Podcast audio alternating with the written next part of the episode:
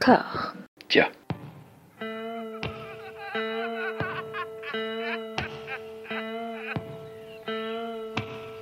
And now for something completely different. Would you like to talk about the meaning of life, darling?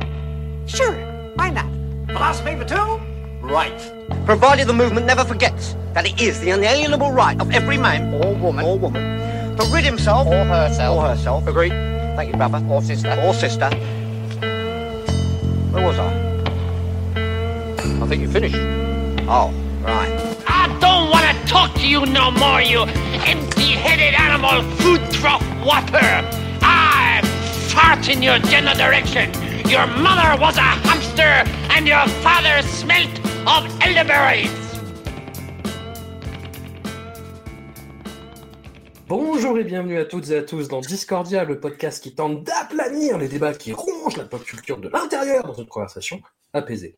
J'ai la joie d'être rejoint par Hugo. Comment ça va, Hugo? Bah, bah, écoute, ça va très bien. Ça va très très bien. Je, suis, je, je me suis remis de The Third Day déjà. Et, euh, ouais. Et, et, ouais, ouais, ouais. Et je suis là pour, euh, bah, pour, pour défendre, euh, défendre ma cause cette fois. Ça va, ça va, Marave. Ça va, Marave. Euh, Jérémy est avec nous. Comment ça va, Jérémy? Bonsoir, très très bien. Très content de qu'on qu puisse aborder euh, de manière un peu compliquée, mais, mais, mais je sens que ça va quand même être euh, fun. Une certaine figure. Il y a, il y a des hockey sur la route. Hein. Il, y a, il, y a, il, y a, il y a des, euh, des ouais. qui passent. Euh... Des gros nids de poule. Des gros nids de poule. Voilà. Des nids de poule. C'est le mot que je cherchais. Je te remercie, Mathieu. Comment ça va? Ça va pas mal. Suis-je entre rêve Suis-je entre réalité Je ne sais pas encore, mais je suis très content d'être là, en tout cas. Mmh. Coquin, va.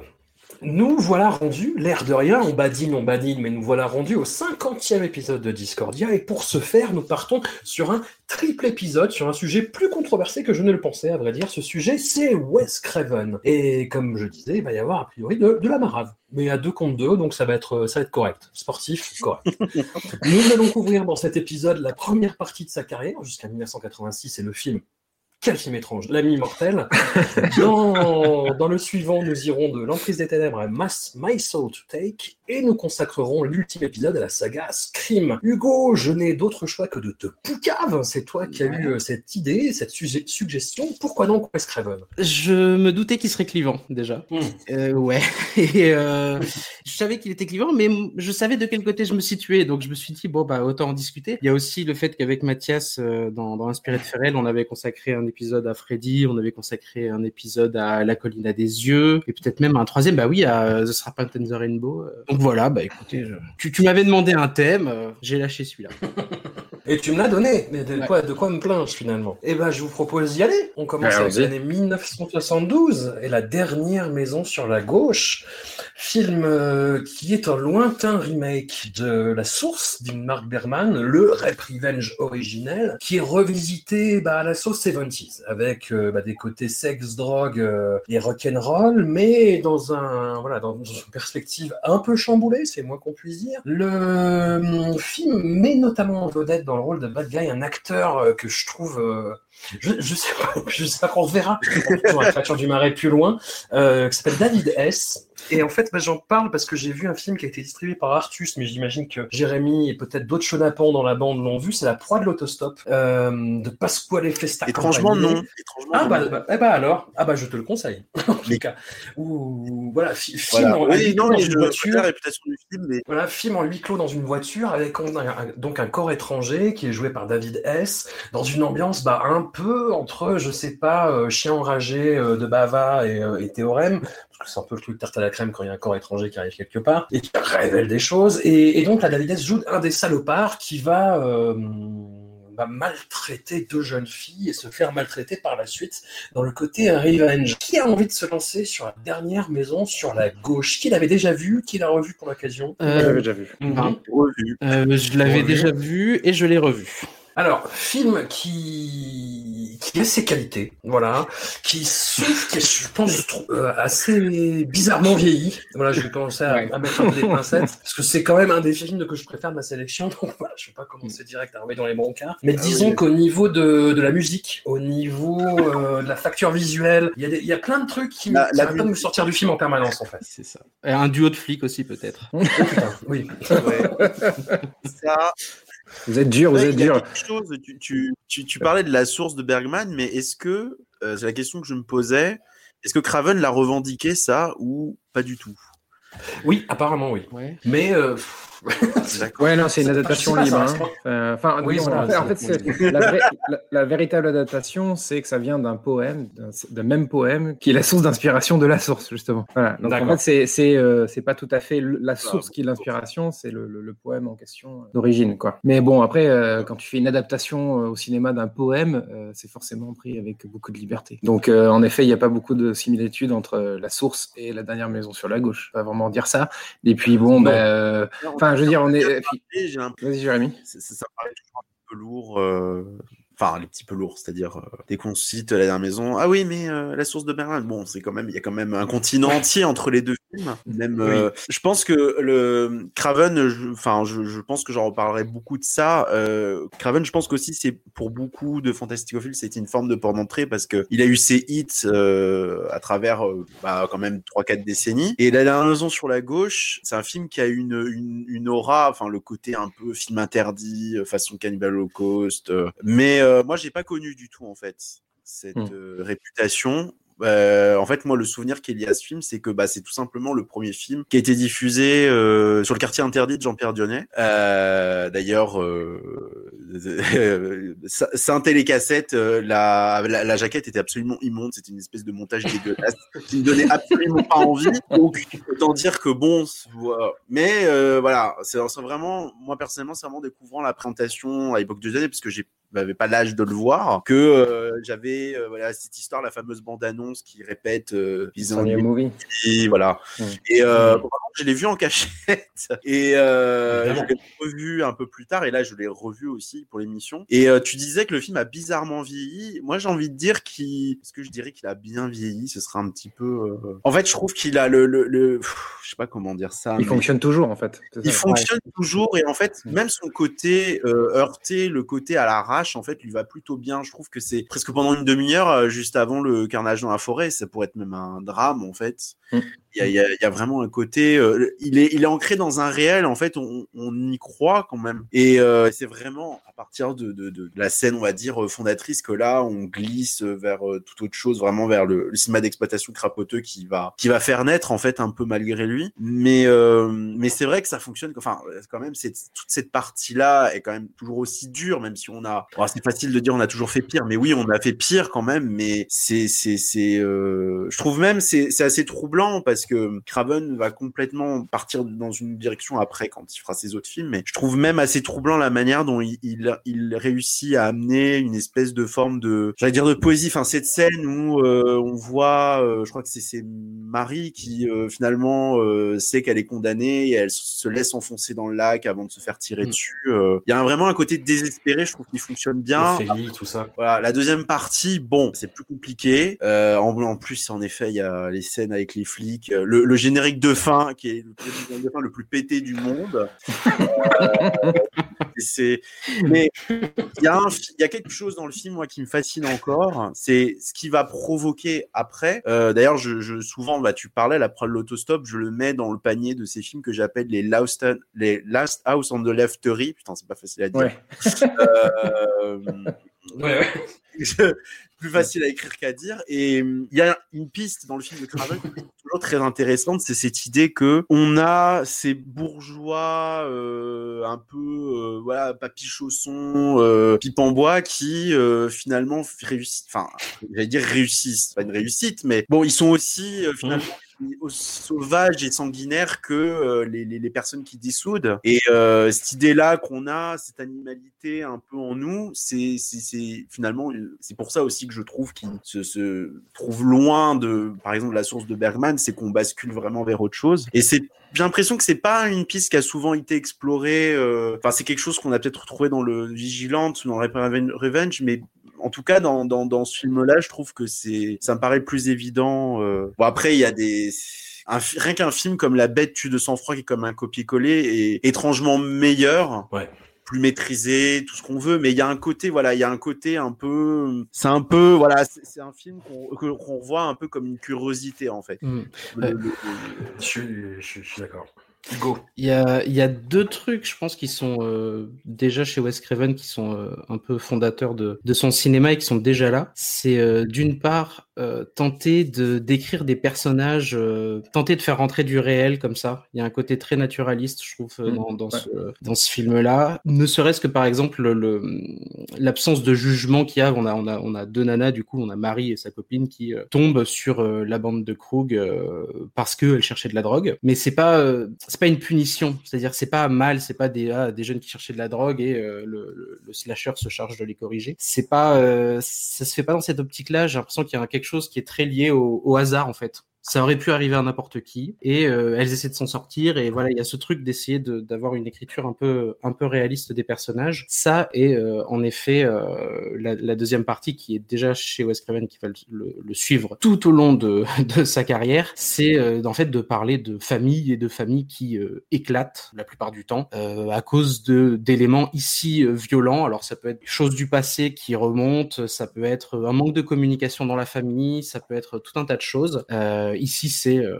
la violence extrême d'un groupe de, de gens qui sortent, qui sont échappés de prison d'ailleurs, il me semble, qui sont menés par Krug. Et d'ailleurs dans, dans ce truc de, de hiérarchie, enfin de pardon de, de tentative d'écriture réaliste, le groupe est très hiérarchisé. Et ça je trouve que ça rend bien à l'écran le fait que personne discute Krug en fait. Ouais. Il dit un truc, les autres le font et si jamais il y a son autorité qui est un peu euh, un peu mise à mal, euh, il va remettre tout le monde d'accord derrière. Et, euh, et ça, je trouve que ça fonctionne bien. Le fait qu'il y ait un, leader, que les autres suivent plus ou moins, jusqu'à Junior qui euh, subit carrément et ça va se transformer d'ailleurs. en- Je sais pas si on va parler du remake, mais dans le remake, c'est carrément le fils de Krug qui est aussi malmené que, que, les autres. Euh, donc voilà, je pense que c'est deux trucs qui sont qui vont tout le temps, tout le temps revenir chez Wes Craven et qui sont déjà là en fait. Moi, j'irais même encore plus loin dans le dans l'aspect fondateur de, de, ce film-là, dans la filmographie de, de Craven. Euh, alors, déjà, l'aspect naturaliste, en effet. Alors, faut pas oublier aussi que faut recontextualiser. C'est la raison aussi pour laquelle euh, Craven fait des films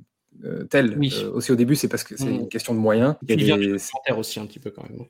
Oui, mais mais il y, a- il y a aussi le fait que le film a coûté 90 000 balles, qu'il a été tourné en 20 jours et dans la maison des parents de Sean Cunningham qui produit le film. Enfin, Il y a, y un, un souci de, de- de moyens qui fait qu'ils sont obligés de tourner aussi de cette manière, mais ça devien- deviendra un peu euh, euh, au fil des, films, un peu la, la, la patte de, de, de Craven aussi, cette façon de filmer euh, très naturaliste. Je pense qu'il y a une volonté au départ, mais il y a aussi une, une question de, de moyens qui, qui rentre en ligne de compte. Mais euh, il y a- il y a donc également deux autres euh, aspects fondamentaux de, sa filmographie. Et Jérémy l'a mentionné tout à l'heure, c'est le It's Only a Movie, It's Only a Movie. Wes Craven, tout au long de sa filmographie, il aura de cesse de jouer avec la nature même du cinéma qui consiste à rappeler que même si tout y semble réel, tout demeure fictif. Voilà. Donc le fait d'asséner It's Only a Movie, It's Only a Movie, c'est aussi une façon de rappeler que on est on, oscille toujours entre réalité et rêve, enfin rêve ou, euh, euh, fiction, voilà. Et on a aussi comment dire, a cette, ce, ce discours sur le, le- les adultes gangrénés, sur le, le- la, pourriture de, adultes, quoi, de, de- ou la corruption des adultes, euh, qui qu'on retrouvera plus tard opposé euh, avec des jeunes qui sont eux un peu plus purs ou euh, plus naïfs, plus crédules, etc. Mais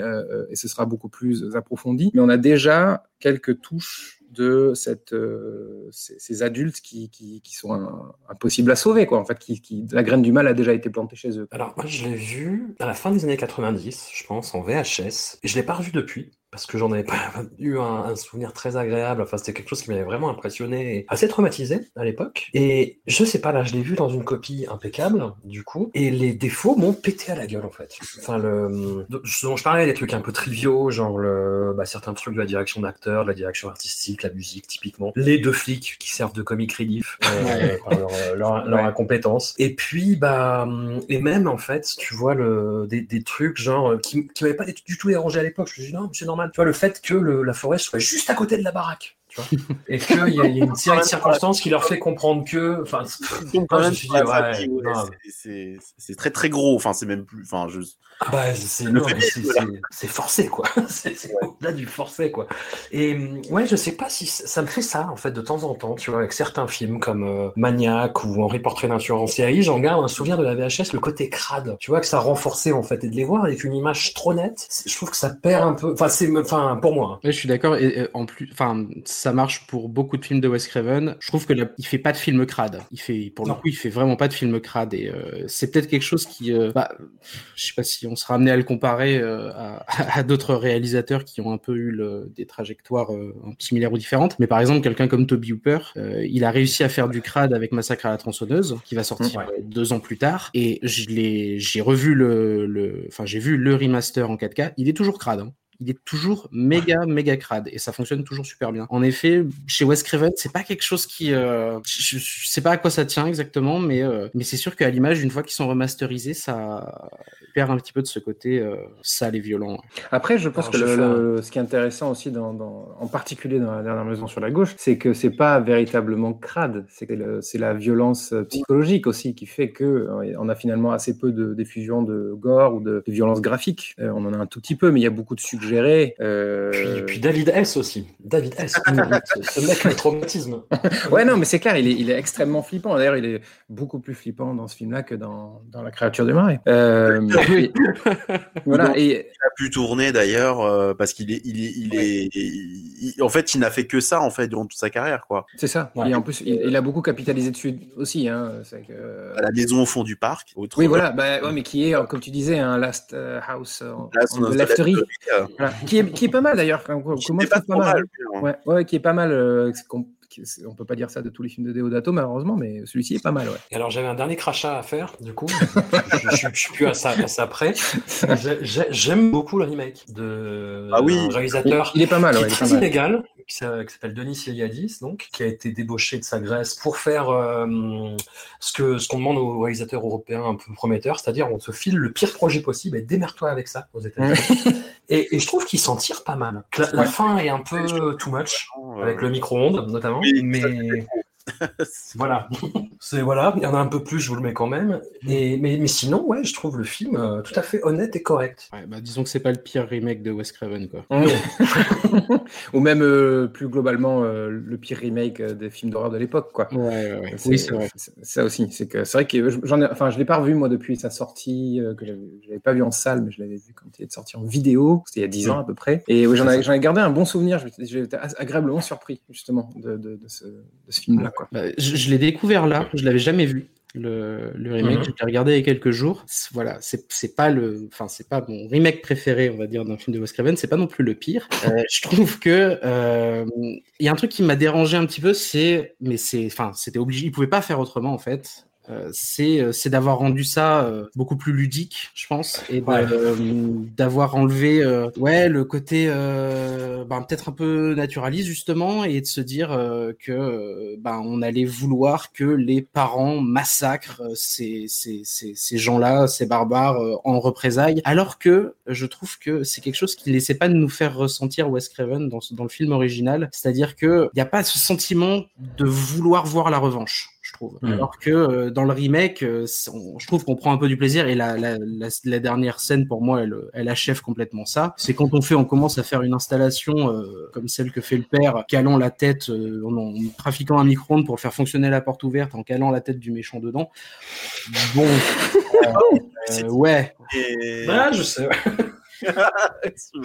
Donc ouais non et puis je sais pas il s'apesantit aussi par exemple c'est euh, j'avais trouvé la, la scène de viol assez compliquée quand même hein, dans le dans l'original et dans le remake elle est plus longue en fait. Elle est beaucoup plus longue Ouais. on en voit beaucoup plus Ah, et euh, j'ai trouvé ça assez euh, assez étrange et j'étais du coup en, en voyant le remake j'étais assez va dire content que l'original finalement soit peut-être plus pudique on va dire entre guillemets et, euh, et, en- et, et joue un petit peu sur le hors champ parce que là c'est euh, il il y a des trucs qui sont repris, il y a des trucs, il y a certains, certaines bonnes choses qui sont reprises. Je trouve notamment le fait qu'on voit, je crois que c'est dans la, première scène, dans, à la fois dans l'original et dans le remake, où on voit ben, la jeune femme qui va se faire mutiler, on la voit à travers la vitre de douche. Et, euh, et c'est, euh, enfin, on, nous montre le corps auquel, il- corps qu'on va mutiler par la suite. Quoi. Et euh, le fait que ce soit gardé dans le remake, euh, je trouvais ça assez, euh, assez bien vu. Et euh, par contre, par la suite, euh, j'avoue que il m'a pas, euh, il m'a pas complètement convaincu.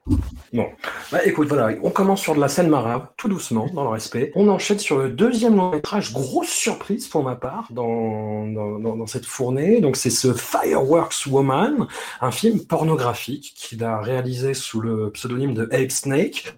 On est sûr que c'est lui, hein, il fait une apparition à la fin. euh, il y a pas Même, de euh, tout, tout au long du film. Ouais, c'est ça, tout au long du film. J'ai l'impression Voilà. que quelqu'un n'a pas regardé le film en entier. Mais si. Enfin, si, si, non, il apparaît la, dernière image, c'est quand même. euh, Oui, la dernière image, c'est lui. Il la, ah, plus ah, élégiaque. ah, ah, je suis Faust. Ah, ah, ah. Bon. Voilà. Ouais. Et donc, euh, voilà, je- j'avais dit pendant l'épisode sur Stéphane Sayadian mon, mon peu de euh, réceptivité au cinéma pornographique euh, en tant qu'art cinémato- cinématographique vraiment à part entière. Mais là, j'avoue, Et oui. étonnante surprise. Étonnante surprise. Ça y est, on t'a fait craquer, François, c'est bon. Le porno, c'est pas euh, le plombier euh, qui, euh, qui donne la veuve à 4 heures. Enfin, bon, c'est. Je pense. euh, bah, D'ailleurs, justement, je trouve que le. Bah, justement, le Craven, pour moi, il tombe pile justement cette euh, catégorie de, euh, de films porno vraiment réussis. Pas seulement parce qu'il repose sur le porno, euh, mais vraiment parce que ce sont des bons films, en fait. Enfin, moi, je. Non, puis ce qui, ce qui fait du porno, moi, j'ai pris ça comme un exercice de style. C'est des scènes qui sont un peu comme dans Café Flèche, assez rapides finalement, à, moins que j'ai vu un mauvais cut du coup. Mais euh, il y a tout un travail sur le. Alors la musique, encore une fois, c'est pas possible, mais c'est pas grave. Non, non, non, non, c'est- c'est- il y a déjà- non, là, pour le coup, il y a quand même un effort fait sur la musique. hein. Non, C'est pas, c'est pas, n'a pas dit, on n'a pas dit. Moi, je trouve ça mais euh, magnifique. Mais euh, le canon de Pachelbel, mais genre des, des, des gens, une meuf qui suce une bite sur le canon de Pachelbel, toi tu trouves Mais ça non, attends, c'est pas une bite, c'est son frère. non, non, non, non, ça... ouais. Ah oui, voilà, j'ai pas dit, c'est un film Oui, pour ça. hein. Pour Un moi, c'est le frère-sœur, Voilà, allons-y. c'est ça. Ouais, il y a gros, C'est là que euh, le, le truc ultime se fait, c'est que un mec, parce qu'on n'a pas parlé trop de l'histoire de Wes Craven, mais Wes Craven, euh, c'est un gars qui vient d'une famille ultra religieuse et qui a, qui a enseigné. Euh, là, il était, euh, il était professeur de littérature dans euh, un lycée, je crois, ou à la fac en tant que un équivalent de vacataire, j'imagine, aux États-Unis. Euh, et il enseignait la religion et il a vécu dans un milieu religieux. Et là, sur le canon de Pachelbel, il filme une sœur en train de sucer son frère, quoi. qui est un prêtre. Son Qui frère est, qui est un prêtre. Ah, là, quand même, c'est- enfin, enfin, qui est pas un prêtre, qui est, qui est sur le point de devenir un prêtre. C'est un peu Ouais. hanté. C'est quand même très cheesy, hein, ce, ce, ce Pachelbel. Moi, quand tu le vois arriver, tu te dis, Et- oh. Mais non, mais, mais c'est marrant, parce que moi je trouve que justement cette espèce de. Vous vous dites que c'est cheesy, moi je dirais que c'est lyrique, alors après. je- Mais moi, je trouve que ça fonctionne vachement bien. Et il y a un côté dans le film, je trouve, euh, ce rapport à la sexualité euh, un peu compliqué, hein, mais entre justement, entre euh, quelque chose d'assez désespéré, en même temps de très beau, je sais pas, je trouvais qu'il y avait un côté un peu euh, nymphomaniaque de Lars von Trier, je ne sais pas pourquoi. J'étais sûr que t'allais dire Lars von Trier. Nymphomaniaque, attention, bah, je sais pas À à côté, Breaking the, Breaking the Wave aussi. Ouais, mais là, en plus, non, mais l'actrice principale, est, elle, est, incroyable. Elle a un côté un peu euh, Jennifer Jason En plus, voilà, c'est aussi la preuve que à cette époque-là, on on n'avait pas, enfin, la, la- la vision de la, la- femme dans le dans le cinéma porno n'est pas celle qu'il y a eu ensuite dans les années 90, 2000. hein. mais euh, elle est vraiment très bien. Enfin, je trouve que le même si le film, on peut le voir que dans une copie qui est hyper déplorable, on sent quand même que visuellement c'est travaillé. Il y a un truc comme ça, euh, il y a des plans que je trouve vraiment euh, magnifiques. euh. Et après, oui, aussi, c'est un film porno qui est pas non plus de tout repos, quoi. Il y a, des, des- il y a de l'inceste, il y a quand même des scènes un peu avec une espèce de couple. Il y a un euh, viol. Il y a un viol, ouais. De glace qui est assez douloureux. Il y a des scènes de partout. Enfin, c'est un peu la, la, la fête à, voilà, euh, du slip, mais c'est, c'est quand même un film assez noir, assez désespéré et qui, même s'il se termine bien, j'ai envie de mettre des, des guillemets dans le bien. hein. Moi, personnellement, c'est, en, en toute franchise, c'est vraiment, le- je trouve qu'il qu'il a fait mieux dans les années 70. Donc, euh, je, te, je te donne pas tort. hein. Ah non Pas tort. Oh là là Moi, je l'ai vu euh, il y a peut-être 2-3 ans, mais vraiment parce que j'étais tombé dessus en mode Ah, euh, tiens, euh, mais ça doit être pourri, il a fait ça entre deux films. euh. Et bah, non, non, non. C'est- Bah, faut, faut aussi rappeler, euh, parce qu'on en a pas parlé tout à l'heure, mais il faut rappeler que euh, La dernière maison sur la gauche avait été envisagée comme un film porno à l'origine. Euh, Oui.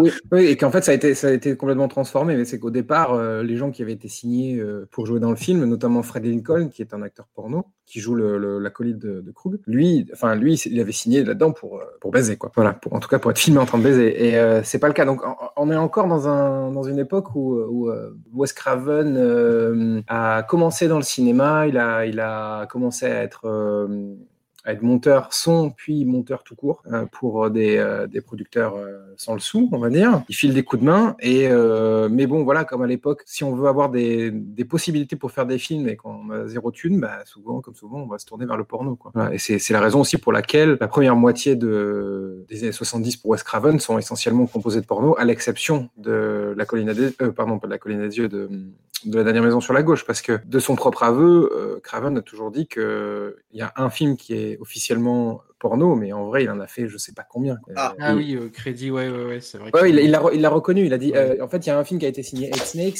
mais il y a eu une multitude d'autres pseudonymes qui ont été utilisés, qui n'ont jamais été reconnus par Craven. Mm-hmm. Il en a fait plein euh, à l'époque euh, où il a participé à plein, plein d'entre eux. Quoi. Hugo, bah, écoute, comment tu le mets dans la trilogie euh, originale Dans la trilogie originale de... avec La colline à des yeux? Oui. Autant j'ai vu pas mal de films d'horreur des années 70, donc c'est facile de, pour moi de parler de La dernière maison sur la gauche ou de La colline à des yeux. Autant je crois que c'était le premier film porno des années 70 que je regardais. Ah, et ouais. Et du coup, ah bah, on, te, renverra au bon soin de Jérémy qui. et, euh, et, du coup, j'étais euh, j'étais vraiment très étonné. Il y a pas mal de trucs que, que j'ai trouvé assez euh, assez réussi quand même. Hein. Enfin, je sais pas, moi j'ai bien aimé le, enfin, quand elle va au confessionnal, qu'elle essaie d'aller euh, pervertir son frère, parce que c'est elle en fait qui va en plus au devant. Lui, on a l'impression qu'il essaie comme ça, il s'autoflagelle, elle essaie de s'autoflageller. Euh, c'est elle qui essaie d'aller au devant et on a l'impression qu'il y a une sorte de, de, ouais, de punition divine de tout ça, parce qu'elle est quand même frappée d'une malédiction. C'est vrai qu'on l'a pas dit ça, mais euh, elle attire irrémédiablement les gens à elle, jusqu'à euh, ben, malheureusement la, la, la la scène de viol. Et euh, donc ouais, non, j'ai trouvé ça. Euh, écoute, dedans il y a Wes Craven qui donne l'hostie à tout le monde dans une scène de camping qui dure deux secondes. Euh, moi, moi, ça me va. J'ai envie de te dire, ça me va. Oui, puis on voit Wes Craven avec un haut de forme aussi. Euh, ouais, et un cigare, ouais. ouais. Bien nous faire comprendre. Non, puis c'est. Oui, c'est ça. C'est ça, tu veux pas en prendre une taf? Ok, ouais, ouais, ok. Donc il fait des apparitions. Il parle avec Angela euh, à une ou deux reprises, je crois. Il lui fait des espèces d'interventions un peu, euh, un peu mm. cryptiques. Ouais, c'est ça. et je crois que c'est lui, si, je dis pas de bêtises, qui lui suggère parce que la scène de fin, qui est euh, donc le, film va, on va dire en, en, augmentant un peu, il prend de l'ampleur et à la fin il y a une énorme scène de partouze qui se fait, il me semble, avec les fidèles de l'église que Angela a tiré chez elle si je dis pas de bêtises. Absolument. Et qui est soumis par, euh, par Wes Craven, par le personnage de Wes C'est ça. c'est ça. Et donc, ouais, non, j'ai en fait, j'ai bien aimé le, tout, tout, tout, ce que ça nous raconte. Non, pas tout, je rigole, mais. non, euh, j'étais j'étais agréablement surpris, en fait. on t'a grave vers Anouk pour le reste. Ouais, bien sûr, Trigger Warning Incest. Ouais. Nous sommes en 1975 et là nous arrivons en 1977 avec ah. euh, ben, son deuxième classique qui a eu les, honneurs ou les déshonneurs d'un remake et d'une suite, La colline à des yeux. Alors, comme vous le disiez, euh, chers amis, ben, on est en plein dans les tropes euh, de Wes Craven qui commencent à apparaître, c'est-à-dire une famille toute, toute pimpante qui va se, être confrontée à des tueurs un peu dégénérés, enfin même carrément dégénérés. Et j'ai eu le même problème que la dernière maison sur la gauche. Ah ouais? J'ai eu le même problème, c'est-à-dire euh, belle copie, euh, mais voilà, j'ai pas du tout accroché au jeu des acteurs. Alors que je trouvais, comme je disais, les, le casting de Fireworks Woman étonnamment bon. Enfin, je, pardon, hein, j'ai encore mes clichés sur le porno, mais euh, voilà. Et, là, j'ai. Ouais, là, je sais pas, tu vois, j'ai trouvé le look des, des troglodytes, en fait, qui sont les antagonistes du film, mais pas possible. J'ai trouvé tout, justement, cette intrigue autour de, de cette communauté euh, too much, mais au dernier degré. Après, la performance de, de, quelqu'un qui va devenir un comédien récurrent chez lui, euh, Michael Berryman, qui est vraiment une tronche du cinéma bis, je trouve qu'il en fait des l'automne que c'est pas possible. Enfin, j'ai pas eu peur une seule seconde. Et j'avoue que ce truc qui m'avait déjà fait rire dans le remake euh, d'Alexandra j'avais vu en VF la première fois, mais à coup pas. Il y a une scène en fait de nuit où il y a le patriarche qui sort de la caravane et il entend les, troglodytes qui font Daddy. Daddy. Et en VF, ça faisait papa, papa. Ça, m'avait fait hurler quand j'avais vu au cinéma. Et là, tu vois, j'ai retrouvé un peu cette sensation de rigoler quand même quand t'entends Daddy. Moi, je l'ai vu en VF. Hein. Je, l'ai vu, je l'ai en VF en fait en DVD. Euh, donc j'ai revu, je l'ai revu euh, l'édition Wildside de 2006, je crois, un truc comme ça. Donc et ouais, ouais, en effet. Et que ça rend en VF alors? Ben, pareil. Jupiter. les mecs, ils ont craqué sur, la, sur, la, sur le doublage, vraiment quoi. Mais euh, oui, c'est vrai qu'il y a cette, euh, c'est vrai que le film est un peu devenu inoffensif euh, avec le temps, malheureusement. Mais mais on sent quand même qu'il a voulu faire des choses. Il a tenté des, il a tenté des trucs et, et, et je trouve que pour la première fois, alors ok, c'est que son deuxième film traduit, mais pour la première fois, il essaye de, il raconte quelque chose de social cette fois-ci dans, mm. dans, dans, le film. Ah, ouais. On n'a ah, pas, oui, pas dans, le, dans, le, premier. Ah bah si, attends, euh, c'est une famille de, de c'est des bons Américains ouais. qui sont pro-armes. Euh, le père, c'est un patriarche euh, qui est absolument horrible, qui écrase toute sa famille. c'est le, le, le la comment dire la famille nucléaire américaine par excellence, mais qu'il présente sous un jour qui est pas forcément reluisant. Ce à quoi on va lui opposer cette famille de dégénérés qui est en fait un symbole de, de, de des laissés pour compte de l'Amérique en fait. Voilà. Ce sont des gens qui ont été obligés d'aller vivre dans, la, dans le désert parce qu'ils pouvaient pas aller vivre ailleurs quoi. Ah, voilà. Le film le, le dit pas explicitement ouais. comme ça, mais euh, parce que c'est il a été rejeté parce que le, le on comprend que c'est le l'homme de la station-service qui a euh, dont la femme a donné naissance à euh, ce qui sera après euh, Papa Jupiter, mais qui du coup oui, il a essayé, je sais pas, il y a eu un problème, il a essayé de tuer son fils et ça n'a pas marché. il a fondé une famille dans dans les dans les collines. je trouve que le, le enfin le premier truc qui me ressaute, pour le coup lui je l'ai vu pas mal de fois. À chaque fois que je le que je le recommence, je me dis putain mais ça transpire massacre à la tronçonneuse. Ouais. C'est vraiment ouf jusqu'à euh, jusqu'à d'ailleurs ah bah, euh, tous les costumes qui ont été, enfin toute la, la direction artistique, les costumes, ouais. tout qui ont été, euh, ouais voilà, ça réutilisé par Robert Burns, qui aurait dû fabriquer ses, ses, propres petits objets pour la colline à des yeux, mais qui manque de budget, a été obligé de réutiliser en fait ce qui était déjà utilisé dans Massacre. Donc toute la caverne des, troglodytes, tout ça, c'est c'est réutilisé de, Massacre. Après, euh, ouais, je sais pas, je trouve que ça, le, le, le coup de la famille, ça marche encore une fois, pas mal parce que ils ont des relations, on va dire. Euh, ouais, il y a toujours ce côté d'essayer de viser de, viser un peu un certain réalisme. Il y a le, père qui, de lignes de dialogue, il lâche un gros N-word qui, qui, qui, fait un, qui est un marqueur tout de suite. On comprend très vite le personnage. C'est un ancien flic, il aime les armes. Il sort une arme, on lui dit ah, pour mon dernier jour de service, les, collègues m'ont offert ça. On comprend tout de suite que le hum, beau-fils, en revanche, celui qui a la moustache, j'ai oublié son nom, lui, c'est pas son délire. C'est beaucoup moins son délire avec, euh, avec la fille de, du patriarche. Il est, il est beaucoup plus cool et tout et tout. Et on sent qu'il y a des, une famille comme ça qui est un peu, ouais, il y a un truc qui fonctionne pas bien parce que, euh, mine de rien, euh, le, le, patriarche, ouais, il écrase tout le monde et, euh, et il prend en plus, c'est ça qui est, je trouve ça euh, assez malin. Ce que j'aime bien, c'est il prend des décisions de merde en fait. Et en fait, ouais. comme il a le pouvoir, c'est pas que tout le monde le suit, c'est que personne n'a le choix. Comme par exemple essayer de suivre un avion de chasse qui vient de passer un peu trop bas avec un break et une caravane. c'est forcément ça va finir dans le décor. Mais lui, comme il est, c'est un homme, s'il a été attaqué dans sa virilité, il a été impressionné par l'avion de chasse, il accélère un peu, bah ouais, il se plante dans le décor. Quand il s'agit d'aller tout seul, de retourner à la station-service, bah ouais, il se fait crucifier par Papa Jupiter parce qu'il est parti seul comme un con. Donc voilà, il y a, c'est, le genre de truc que j'aime bien dans ce, chez Wes Craven et dans ce film-là en particulier. Et euh, pour rebondir sur Massacre à la tronçonneuse, euh, Wes Craven lui-même a reconnu que c'était une, une, influence euh, ouais. principale de, de, son film, hein, parce qu'il il avait pris une claque quand il avait vu Massacre à la tronçonneuse, et il a dit qu'il avait été grandement inspiré en faisant le film. Et puis même, il y a cette euh, théorie qu'on retrouve aussi dans Massacre à la tronçonneuse, qui est qu'en en fait, on, on, humanise un peu les monstres et on diabolise les humains. Quoi, en fait. Oui, jusqu'au jusqu'au retournement final, où, euh, enfin, retournement final en quelque sorte, oui, où, où, où Mars euh, s'est fait mordre, enfin, Ruby a planté le serpent euh, dans le ouais. coup de Mars, il, il va mourir. On sait qu'il va mourir, il a, été mordu par euh, un serpent venimeux, il lui reste 2-3 minutes à vivre, mais il y a quand même l'autre qui prend le couteau, qui lui monte dessus et qui le, plante continuellement, qui devient lui-même un barbare, et le film euh, se termine sur euh, son, visage, ses yeux exorbités, le couteau à la main et, rouge de sang. Et, et, donc oui, il y a, il y a ce truc d'inversion un petit peu de l'autre qui est à terre, qui va de toute façon mourir, et le gars qui était civilisé jusque-là, euh, qui pète un câble et qui devient euh, aussi barbare que ceux qui l'ont attaqué. Puis, a... Jérémy, est-ce que tu... Ouais. ouais, pardon. Non, non, vas-y, vas-y, Jérémy. Euh, moi, c'est simple, je vais enclencher la fonction euh, méchant. ah. Même pour les films à venir. Hein. C'est-à-dire qu'avec connaître des yeux, c'est simple, en fait. J'ai je, je, toujours détesté, toujours détesté, vraiment. C'est un peu pareil que la dernière sur la gauche. Alors ça, c'est pas pareil. Je, je me souviens que j'avais lu le synopsis, je m'étais dit, mais ça a l'air super, cette sorte de famille civilisée qui rencontre euh, une famille de cannibales au milieu d'un désert. Génial. Et euh, j'avais demandé euh, à mon très cher père de m'enregistrer le film sur RTL 9 et pareil, je n'avais pas l'âge de le voir. et j'avais essayé de le en cachette une nouvelle fois, sauf que contrairement à la dernière maison, le peu que j'avais vu, je m'étais dit, ça a l'air un peu pourri en fait quand même. Et euh, je ne l'ai vu qu'un peu plus tard, je trouvais ça toujours assez pourri, et je l'ai revu quand même, et j'ai trouvé ça toujours aussi pourri.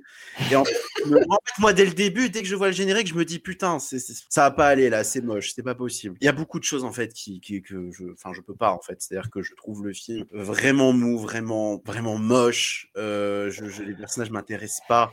Les, les, cannibales en mode Jiffy, c'est pas possible non plus. Mais vraiment, j'avais, j'avais pas oublié. Mais là, en le revoyant, je me suis dit, mais mon Dieu, pourtant, Dieu sait que J'en ai vu des horreurs de, de, de, de cette époque-là. Et euh, je trouve qu'en fait, tout le côté, toute cette tension dans la violence, tout le côté barbare qui, je trouve, fonctionne encore dans la dernière maison, je trouve que là, il passe complètement à côté. C'est vraiment, euh, je trouve que.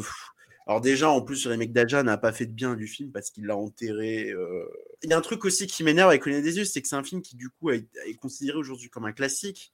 Et je trouve que le film dans la pas du tout, mais alors vraiment pas du tout la carrure, et qu'il y a des films de cette, période-là qui sont bien meilleurs, rien que Rituals ou Mother's Day, qui sont, dont on a rien à foutre, qui le déglinguent, mais de tous les côtés. Surtout Mother's Day. Alors Mother's Day, ça c'est un truc que j'ai jamais compris, à quel, alors que pourtant c'est, mais euh, non, non, la connue des yeux. Violent, hein, c'est alors, après, on parlera du 2, mais bon.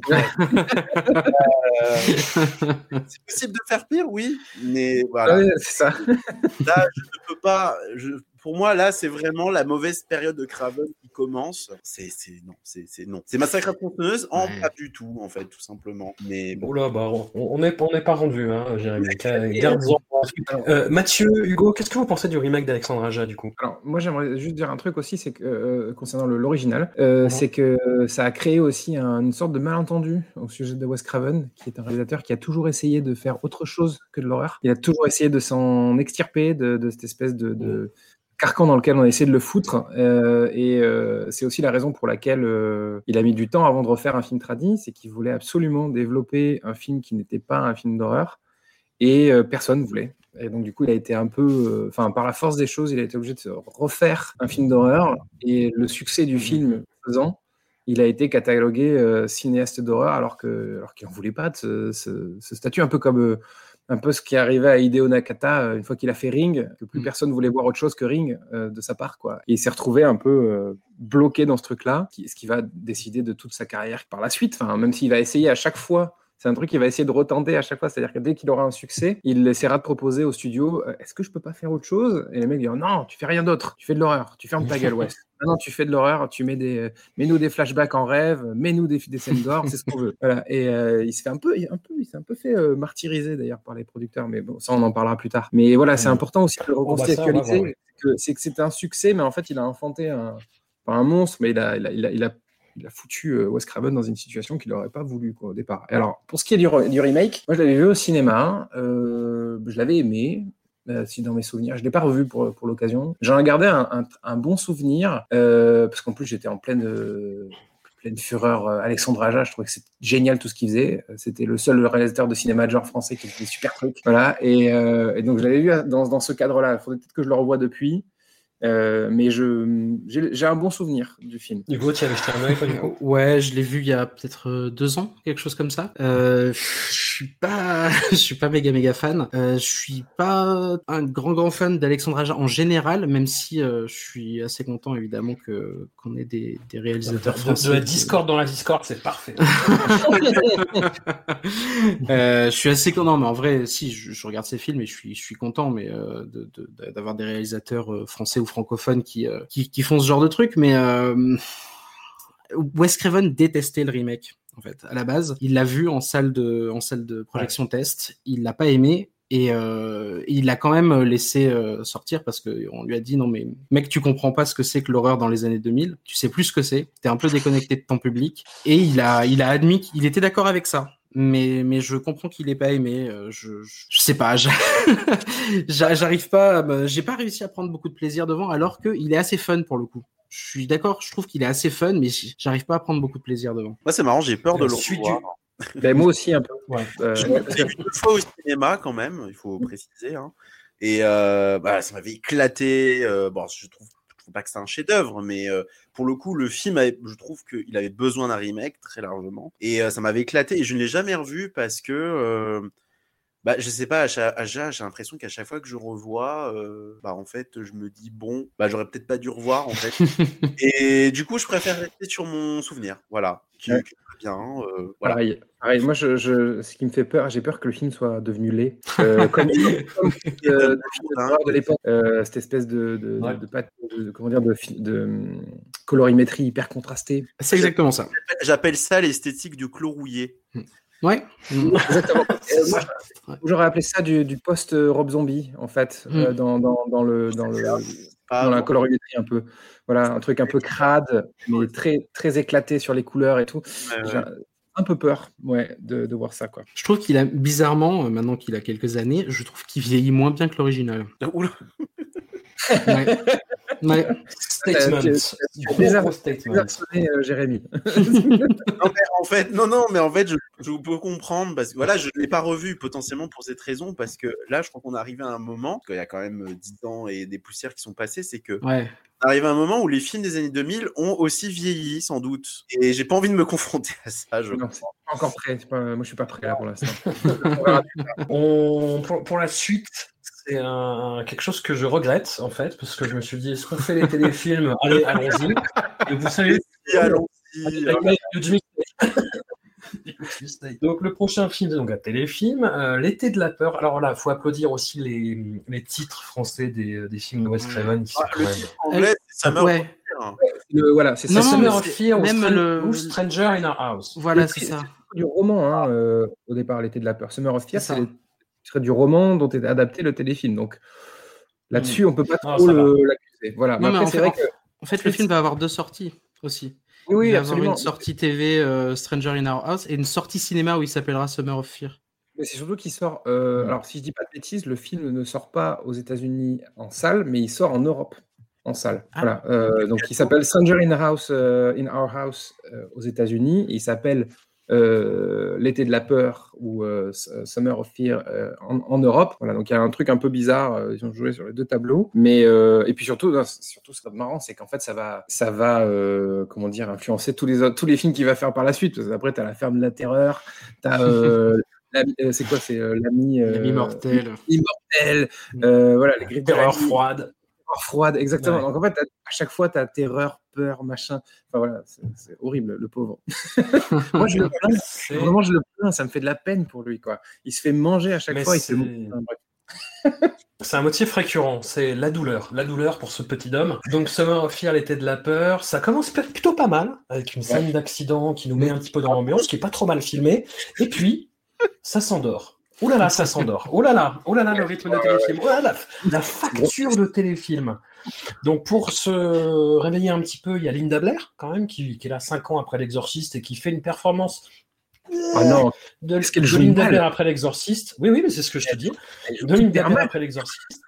Et voilà, il y a quelque chose qu'a relevé Jérémy, je, je, le sais, il a posté des trucs. Mais... C'est euh, Fran Drescher dans un rôle. Euh, et sinon, on est sur une histoire complètement classique rock, c'est-à-dire euh, bah, une jeune fille qui est recueillie après la mort de ses parents dans une famille, qu'elle va peu à peu euh, envoûter, puisqu'en fait c'est une sorcière, je spoil, rien à foutre. Et hum, oh là là, quel ennui! Quel ennui, quel. Euh... Mais t'as l'impression que les mecs vont dorment debout et vont tomber d'un moment à l'autre en fait. C'est, c'est incroyable. Après, c'est la facture téléfilm de ces années-là en fait. Ouais, déjà. Et, et alors franchement, je, je... moi j'allais dire, on peut même pas se plaindre du que le film ressemble à un téléfilm parce que c'en est un, mais moi je suis quand même convaincu. J'ai vu quelques quand même téléfilms d'horreur de ces époques-là. Et je pense que euh, téléfilm ne veut pas forcément dire euh, mou du genou. Enfin bon, euh, je ne sais pas comment dire ça. Je pense qu'on n'a pas besoin d'arriver à un truc, enfin un, un, truc pareil. Enfin là, c'est vraiment, je veux dire, moi, même, même la scène de l'accident m'avait pas. c'est pour dire, j'ai déjà lâché la scène de l'accident. C'est pour dire que Studio, qui est le meilleur truc du film, hein, quand même. En carte, oh là là. Mais, euh, mais ça peut passer un dimanche après-midi sur M6 et tout le monde n'y verrait que du feu. Hein. Il n'y a aucun problème. Mais euh, puisqu'il faut parler des choses importantes, il faut quand même. Euh, moi, quand même, la première chose qui me vient à l'esprit, c'est il faut retrouver le coiffeur de Linda Blair et le mettre. non, non, mais on n'a pas le droit de faire ça. enfin, elle est adorable. Enfin, non, non, non. Mais sinon, c'est mou du genou. On n'a pas le droit de faire ça à un enfant. Non, non. Il y a une chose par contre qui est assez curieuse, tu as failli dire d'ailleurs François, je pense, c'est que la structure du film, en fait, c'est assez marrant parce que finalement, c'est ce que va devenir euh, ce qu'on peut appeler le domestic thriller dans les années 90. En gros, c'est quand on un, un quelqu'un de la famille ou qui représente quelque chose dans la société américaine vient dans votre couple en famille et fout la merde. Sauf que là, bon, c'est fantastique, donc du coup, euh, pas le considérer comme un comme euh, affilié, mais euh, il y a quand même cette idée d'un. Mais sinon, c'est c'est atroce. Voilà. Je...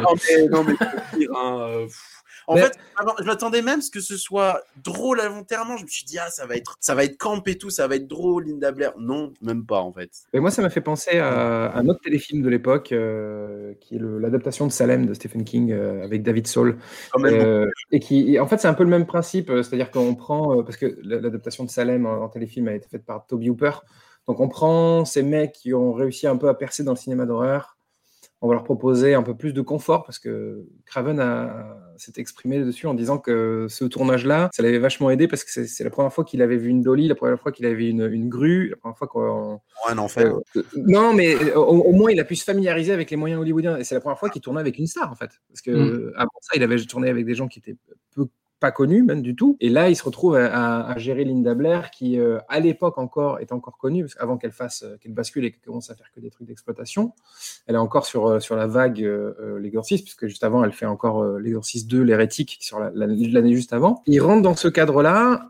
et en effet, il en fait rien, quoi. Et il faut pas oublier aussi que l'adaptation de Salem de Toby Hooper, elle dure 3 heures ou 3 heures et demie, je sais plus. Et qu'en même- ressenti, en, re- en ressenti, c'est la même, quoi. C'est-à-dire que celui-ci, il dure une heure et demie, en ressenti, ça fait 3 heures et demie, quoi. Voilà. Et, euh, et puis, et c'est et c'est mou du cul, c'est statique. C'est, c'est, je veux dire, ah là là, Linda Blair fait du cheval, son cheval Attention, meurt. il y a une attaque de cheval quand même. Enfin, Ah, voilà. Ah, tu vois, c'est. c'est le choc, un cheval. Bon. Mais voilà, c'est ça. Oh là là, le cheval de Linda est mort. Ah, zut. que que va-t-on faire? Linda Enfin, de la clé. Non, mais- Enfin, c'est voilà, bref. Et donc quand, quand ça commence un peu à se réveiller, que tu dis, wow, en fait, c'est une sorcière. oh là là, on avait venu à, on avait venir à, à 10 km, mais, mais quand même, tu dis, oh là, ça y est, ça va se remuer un peu. Et pas du tout. C'est Juste, enfin, c'est- plat, c'est un encéphalogramme plat, euh, jusqu'au bout, quoi. En fait, donc en effet, on peut se rattraper sur euh, la présence de Fran Drescher. qui même pas là très longtemps. Non, non, pas du tout, mais tu te. Enfin, moi, moi, dès que je la voyais, je demandais Monsieur Sheffield Voilà. Donc, c'était assez- Voilà, ça me permettait de faire des breaks. euh, enfin, mon cerveau faisait des breaks, euh, ou en tout cas se réveiller, quoi. Il y avait une sorte de réaction un peu sur le, la machine. Ah, ah oui, d'accord. Et puis après, sinon, bah, non, il n'y a, rien, quoi. Ah, il y a peut-être un truc, éventuellement. C'est la première fois qu'on le constate vraiment dans, le, dans, dans, dans, dans, la filmo de Craven, c'est le, le côté. euh, comment dire, la crédulité adolescente, le- le- la naïveté qui fait que elle- Linda Blair est capable de croire que c'est une sorcière et personne d'autre veut la croire parce que les adultes sont. Euh, face aux adultes, oui, il y a un truc. voilà, exactement. Donc, les, les adultes sont bassement intéressés par d'autres problématiques. Le père veut sauter euh, l'hypercell. Euh, la mère euh, veut absolument euh, garder son mari. Voilà. Et alors que, justement, la seule qui croit à ça dur comme fer et qui a raison, c'est Linda Blair. Et c'est quelque chose qu'on retrouvera très fréquemment chez Craven par la suite. Mais à part ça, il n'y a rien à sauver, hein, clairement. Eh ben écoutez, ouais. Euh, Oh alors, je vais, le- oh je vais le défendre un peu parce que pour moi c'est un, c'est vraiment, c'est Wes Craven pour les enfants. c'est Wes Craven pour les enfants. C'est-à-dire que euh. Il y a, Ils méritent pas ça, les enfants. de quoi? Ils méritent pas ça, les enfants. Non, non, je dis pas qu'il mérite ça. Je dis que c'est Wes Craven pour les enfants. Quand on enlève, voilà, c'est c'est un peu, c'est qu'il y aura, il y a plein de trucs qui sont, qui ont déjà été évoqués et qui vont après euh, revenir dans sa filmo. Et notamment, vous parlez des adultes euh, qui, qui, qui sont le problème. En fait, c'est les hommes le problème. C'est les hommes parce que le copain de Linda Blair, il est aussi attiré par euh, sa pseudo-cousine. Et Ouais. lui aussi est jeune. Et en fait, la, la dislocation de la famille arrive dans ce téléfilm par les hommes. Euh, le père qui veut se taper euh, le- la, la- la cousine de Linda Blair, enfin c'est quand même la fille du coup de ses, Oui, son Enfin, frère. c'est, voilà. bon, on apprend qu'après c'est pas sa cousine, voilà. Donc bon, Ça va, l'honneur est sauf. ouais. Mais il y a tout un tas, de- il y a tout un tas de trucs comme ça qui qui étaient déjà là chez Wes Craven, qui vont revenir après, et notamment dans Deadly Blessing et dans d'autres après, euh, le, le, le- le- la critique du patriarcat et de tout ce que les hommes peuvent véhiculer comme, euh, comme toxicité quand même, et ben c'est là. Il y a des trucs qui sont, qui sont là, mais c'est Wes Craven pour les enfants, c'est-à-dire que je suis d'accord, on se fait chier, mais il arrive à aborder les trucs qu'il veut grosso modo aborder dans un script qui est même pas de lui, qu'il a retouché à deux trois endroits justement pour euh, pour essayer de, de, caler ses, ses, thèmes à lui, qui en plus est l'adaptation déjà d'un roman de Lois Duncan si je dis pas de bêtises, euh, donc qui, sur un truc sur lequel il n'a pas beaucoup de il a pas beaucoup beaucoup de prise et, euh, et il arrive quand même à en faire un truc qui ressemble un peu à du Wes Craven mais pour les enfants. Donc voilà. C'est tout ce que j'ai à dire là-dessus. vous ne m'aurez pas comme ça.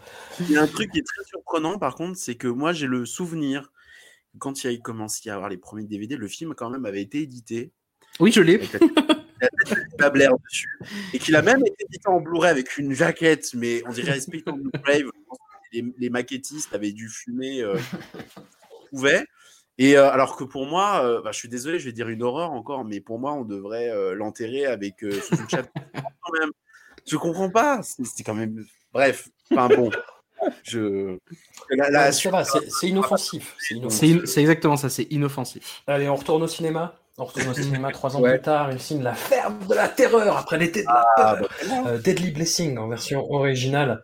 Ben voilà, là on monte, là on monte. Un film que je n'avais pas vu, que j'ai découvert pour l'occasion, qui était tourné 4 ans avant Witness et qui se passe non pas dans la communauté Amish, mais chez les Hittites, qui sont des Amish vénères en fait, qui sont persuadés qu'il y a un espèce de, de, de monstre comme ça qui s'appelle Incubus, Incubus, comme ça tout le long. Et hum, film où on a aussi, bon, on a Ernest Borgnine quand même, et on a le premier rôle, très, très surpris de, de l'avoir, de Sharon Stone, en 1981, du coup, euh, rôle assez conséquent en plus. Et film qui. Il y a des défauts. Euh, Michael Berryman, encore une fois, qui ont fait encore un peu de casse. Il part vite, hein. il disparaît vite, mais, euh, voilà. Euh, non, mais je trouve ce qui, fout tout en l'air, c'est la fin. La fin qui a ah, été imposée par. voilà, c'est ça.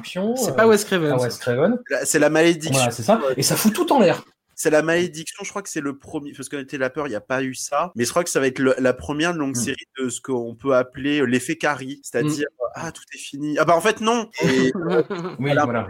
à Craven ça, et tu sens que ça lui a pas, ça lui a pas fait plaisir, hélas. Bah non, mais tu, as vu tout le film qui te raconte complètement autre chose et tu dis bah non, en fait. Enfin c'est, on va pas spoiler, mais c'est complètement contre la logique de ce que le film raconte justement quoi. Qui pour le coup va justement essaye d'aller contre euh, la société patriarcale. Je trouve que là c'est quand même plus probant que. Bah oui, oui, oui, dans le évidemment. de la peur. Et euh, voilà, film qui m'a, qui m'a, qui m'a un peu saucé, qui m'a un peu saucé. Je voilà, je, je dis ouais, intéressant. Mais voilà, avec cette fin qui fout tout en l'air. Est-ce que vous le défendez, messieurs? Oui. Ah oui, clairement, oui. C'est, moi, je l'ai, je l'ai revu là. Parce en fait, je, je l'ai vu il y a quelques années et je m'étais dit ah mais c'est bien en fait euh, parce que j'avais jamais eu l'occasion avant. C'est pas un crabe à la télé. Euh. Et là, je l'ai revu, je me suis dit, euh, je vais quand même le revoir parce qu'autant j'étais juste de bonne humeur et voilà. Et non, non, je confirme, je persiste et je signe euh, avec mon propre sang. c'est vraiment sympathique. je... En fait, dès le début, je trouve qu'il réussit un truc qu'il n'avait pas réussi avant, c'est qu'il pose une atmosphère. Il y a un récit quand même. Bon, je dis pas que les autres films étaient d'une parler de la peur d'une atroce banalité, mais je trouve quand même qu'au son récit, on sait pas où ça va aller. C'est quand même hyper intriguant. On se dit, ça a de la possession, des démons, des méchants euh, Enfin, euh, ça, ça, ça, il y a un côté un peu quand même slasher, parce que c'est quand même un Whodunit en mode, bah, il y a quelqu'un qui tue et de savoir qui c'est. On sait pas où on va aller. Et hum, il y a quand même des choses dedans qui n'avaient pas trop réussi avant. C'est que je trouve que le film est quand même beaucoup mieux filmé. Il y a des, des mouvements de caméra quand même euh, assez discrets, mais bien placés. Il y a James Horner qui est en furie. Il y a des scènes quand même que je trouve vraiment tendues, voire flippantes. La scène où Sharon Stone est bloquée dans la ferme. Ouais, euh, la grange, pardon. Euh, alors, même en le revoyant, je me dis putain, là, la grosse barre de stress. Et toutes les scènes avec les araignées dans ce film, c'est pas possible. Je, m'en fous? Mais alors là, euh, bah, la fameuse scène qui d'ailleurs sert de visuel à l'affiche, oh là là, c'est. Ouais, Première, bah oui, voilà. Et puis, première scène, non, non, il, y a ce, fameux plan, euh, il y a ce fameux plan qui reprendra dans Les Griffes de la Nuit. Plan d'une vulgarité inouïe, quand même, c'est-à-dire on est entre les jambes d'une jeune fille dans un bain et quelque chose surgit entre les jambes. Voilà, je, n'en dis pas plus, mais, mais c'est d'une vulgarité inouïe quand je vous le raconte, mais à l'écran, c'est C'est hyper stressant, hyper évocateur et ça marche. Non, non, franchement, c'est même même cette fin rajoutée bah, qui fait un peu fin alternative qu'on a rajoutée, je sais pas, je, la trouve tellement bizarre. Parce que le film a quand même, je trouve, un charme assez bizarre. Euh, euh, qui est toujours à la limite du cabotinage, mais qui tombe pas trop dedans. Enfin, ouais, un Asborgman, quoi. Il y a juste une chose. Mm. juste une chose. Bon, là, je vais poser quand même ma balise spoiler, hein, euh, sans essayer de trop en dire. Il y a quand même un truc un peu, voilà, l'identité de l'assassin. Euh, ouais un détail. Et en fait, j'avais tout mon argumentaire en mode, mais oui, mais c'est l'influence de Sleepaway Camp. Sauf qu'en fait, le film date d'avant Sleepaway Camp. et, euh, et, en fait, c'est un drop qui malheureusement est très courant à l'époque dans le slasher ou même dans le giallo, c'est-à-dire l'idée de ah l'ambiguïté sexuelle ou le confusion des genres, c'est forcément il y a c'est forcément de la folie ou un truc derrière. Mm. Après, c'est comme finalement, comme c'est quasiment le même, mais pas amené de la même manière, le même twist que Sleepaway Camp. Il y a cette idée que finalement, euh, c'est quand même, euh, bah, pour le coup, c'est un garçon qu'on a forcé à être une fille. Donc, ça me paraît un peu moins problématique dans le sens où euh, on l'a pas voulu et que c'est quelque chose qui a été forcé. Et Bon, mais c'est, je pense que c'est une tendance hollywoodienne et j'ai pas du tout envie de taper sur Estraven en mode. Euh, bon, c'est voilà, même j'ai réussi même à l'excuser pour De Palma pour Dress to Kill, donc bon, c'est, c'est l'époque qui veut ça, on va dire. Mais c'est vrai qu'on a cette sensation que le, c'est un détail qui est rajouté pour amener un malaise, alors que bon. D'ailleurs, toute la dernière partie évoque beaucoup ce qu'il va faire par la suite, c'est-à-dire surtout pour les scrims, c'est-à-dire quand je fais une fin, allez, c'est grand guignol. Allez, tout le monde, euh, tout euh, on se ramasse la gueule. Il y a des twists euh, à non plus finir dans tous les tiroirs. Enfin, mais c'est réjouissant. Franchement, ça fonctionne bien et je mm. Un petit film bizarre. je trouve que la, deuxième moitié du film, autant la première moitié du film fait très film américain, on est vraiment dans, un, dans, une série B à l'américaine, autant la, la, seconde partie, je trouve que ça fait très on est dans le vice et la perversion de, du cinéma d'horreur européen un peu. Mm. C'est un peu, euh, on va frayer du côté des trucs. Euh, pas, c'est pas, c'est pas du tout manichéen. On est, on est, et on est dans un peu de la, dégueulasserie un peu psychologique, quoi. Et, je, trouve ça assez intéressant de, d'avoir essayé de, de, faire quelque chose avec ça. Euh, voilà. alors en revanche, donc le film s'appelle La ferme de la terreur. bon, il y a une ferme. Mais où est, la terreur? Parce que moi, j'ai eu peur une seule fois. Quoi. Je veux dire, il y a une ambiance. Ouais, mais t'aimes bien les araignées, toi, c'est pour ça. Alors moi, les araignées, ça me fait pas peur du tout, en effet. Bah mais, euh, mais, mais pour autant, enfin, je veux dire, je trouve que ça fait. C'est pas de la terreur. Il y a, y a un, le film va, apporter d'autres choses, mais de là à dire que c'est de la terreur, c'est pour ça, je, je, suis un peu. Euh, Sur les mots. mais euh, c'est le titre français. Euh. Voilà, c'est vrai que le film s'appelle Deadly Blessing, ça colle plus, en effet, voilà. Mais et, je trouve que Deadly Blessing, ça colle peut-être plus avec ce délire sur le, le côté logique, le côté religieux. D'ailleurs, c'est la même année que Incubus. Je ne sais pas si c'est un hasard. Ah, c'est euh, ouais, il y a genre six mois d'écart entre les deux, quelque chose comme ça. Tendance, euh, on ne sait pas. Euh... puis en plus, le, le, le, côté euh, sororité, en fait, c'est trois, trois femmes qui vont vivre seules dans, mm. Dans, la même maison contre tous ces hommes qui arrivent avec des fourches qui veulent les brûler, quoi, un peu. Je trouve ça assez cool, quoi. Mm, mm. Ouais, très, très bah, sympa. perso, je trouve que le film a des fulgurances à la fois visuelles mais aussi euh, mais aussi musicales. C'est vrai que James Horner pour le coup, euh, il, sauve des scènes. C'est-à-dire qu'il y a des scènes qui vraiment puisent beaucoup de leur tension dans la musique et, euh, et ça je trouvais ça plutôt cool. Euh, c'est le début des scènes oniriques aussi chez Wes Craven, hein, euh, mine de rien. La, la, la, scène de, de l'homme en gris, bah. Ouais. Après coup, vous pouvez voir les griffes de la nuit, quoi. Ouais, ouais, complètement.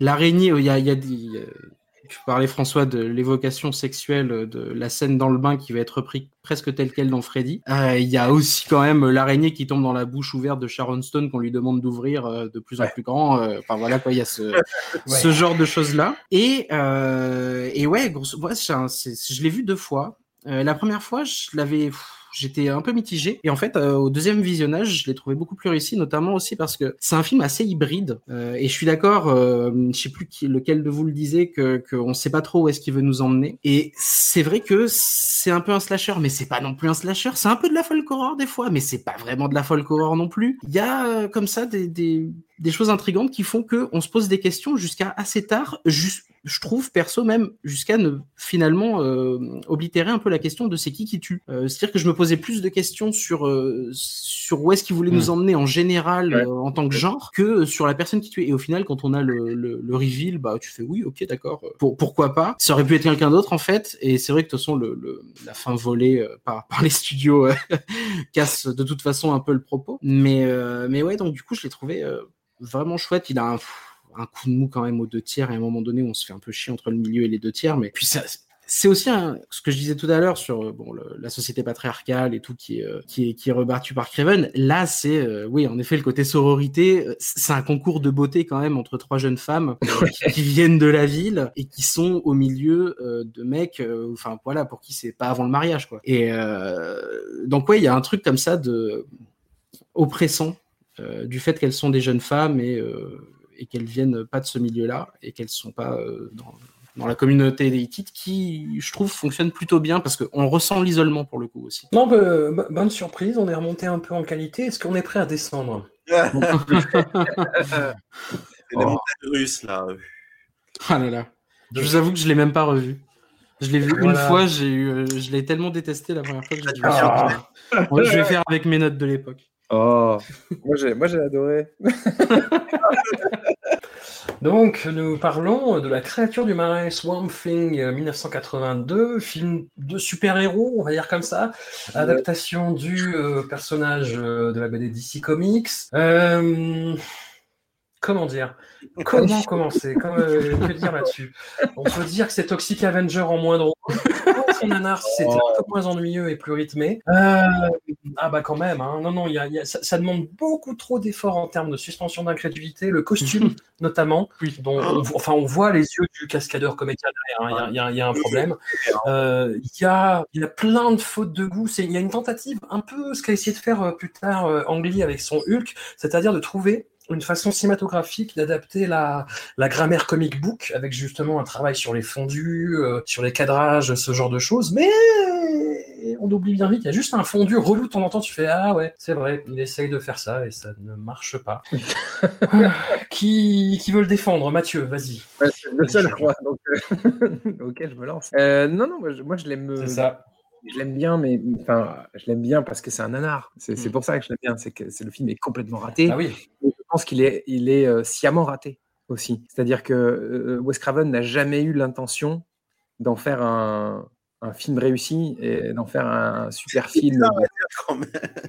Non, Non, mais je- il, il en voulait un un peu peu au producteur aussi, je crois. Je pense que le mec s'est dit euh, je vais faire un délire pulp total, je vais faire un film comme j'en envoyais au cinéma quand c'était les années 50 ou 60. Au diable euh, toute la, la logique, au diable la narration, au diable euh, tout. Et, euh, et je vais juste en faire une espèce d'adaptation complètement gogol de- d'un comics quoi. Et, euh, donc on a euh, un méchant qui est très très méchant, euh, Louis Jourdan qui est super avec son accent euh, de, de- de français et qui enlève son masque comme un vilain de Scooby-Doo quoi.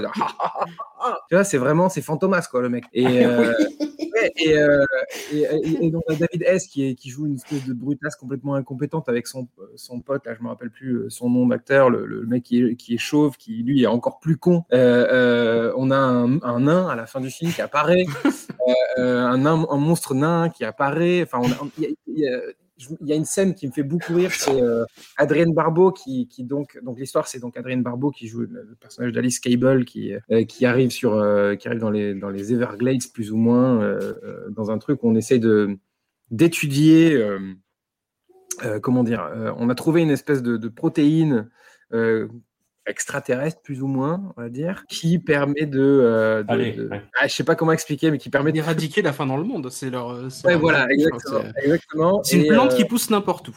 Voilà, exactement. Et finalement, il y, a des- il y a des vilains méchants pas beaux qui, euh, qui veulent récupérer le truc pour en faire des, des armes. Voilà, en gros. Enfin, en gros, pour- enfin, à, à des usages militaires. En gros, c'est ça. Et Mmh. euh, comment euh, donc tout le laboratoire est détruit. On a Ray Wise euh, qui apparaît de- dans le film, qui, qui, qui apparaît 15, 15 minutes.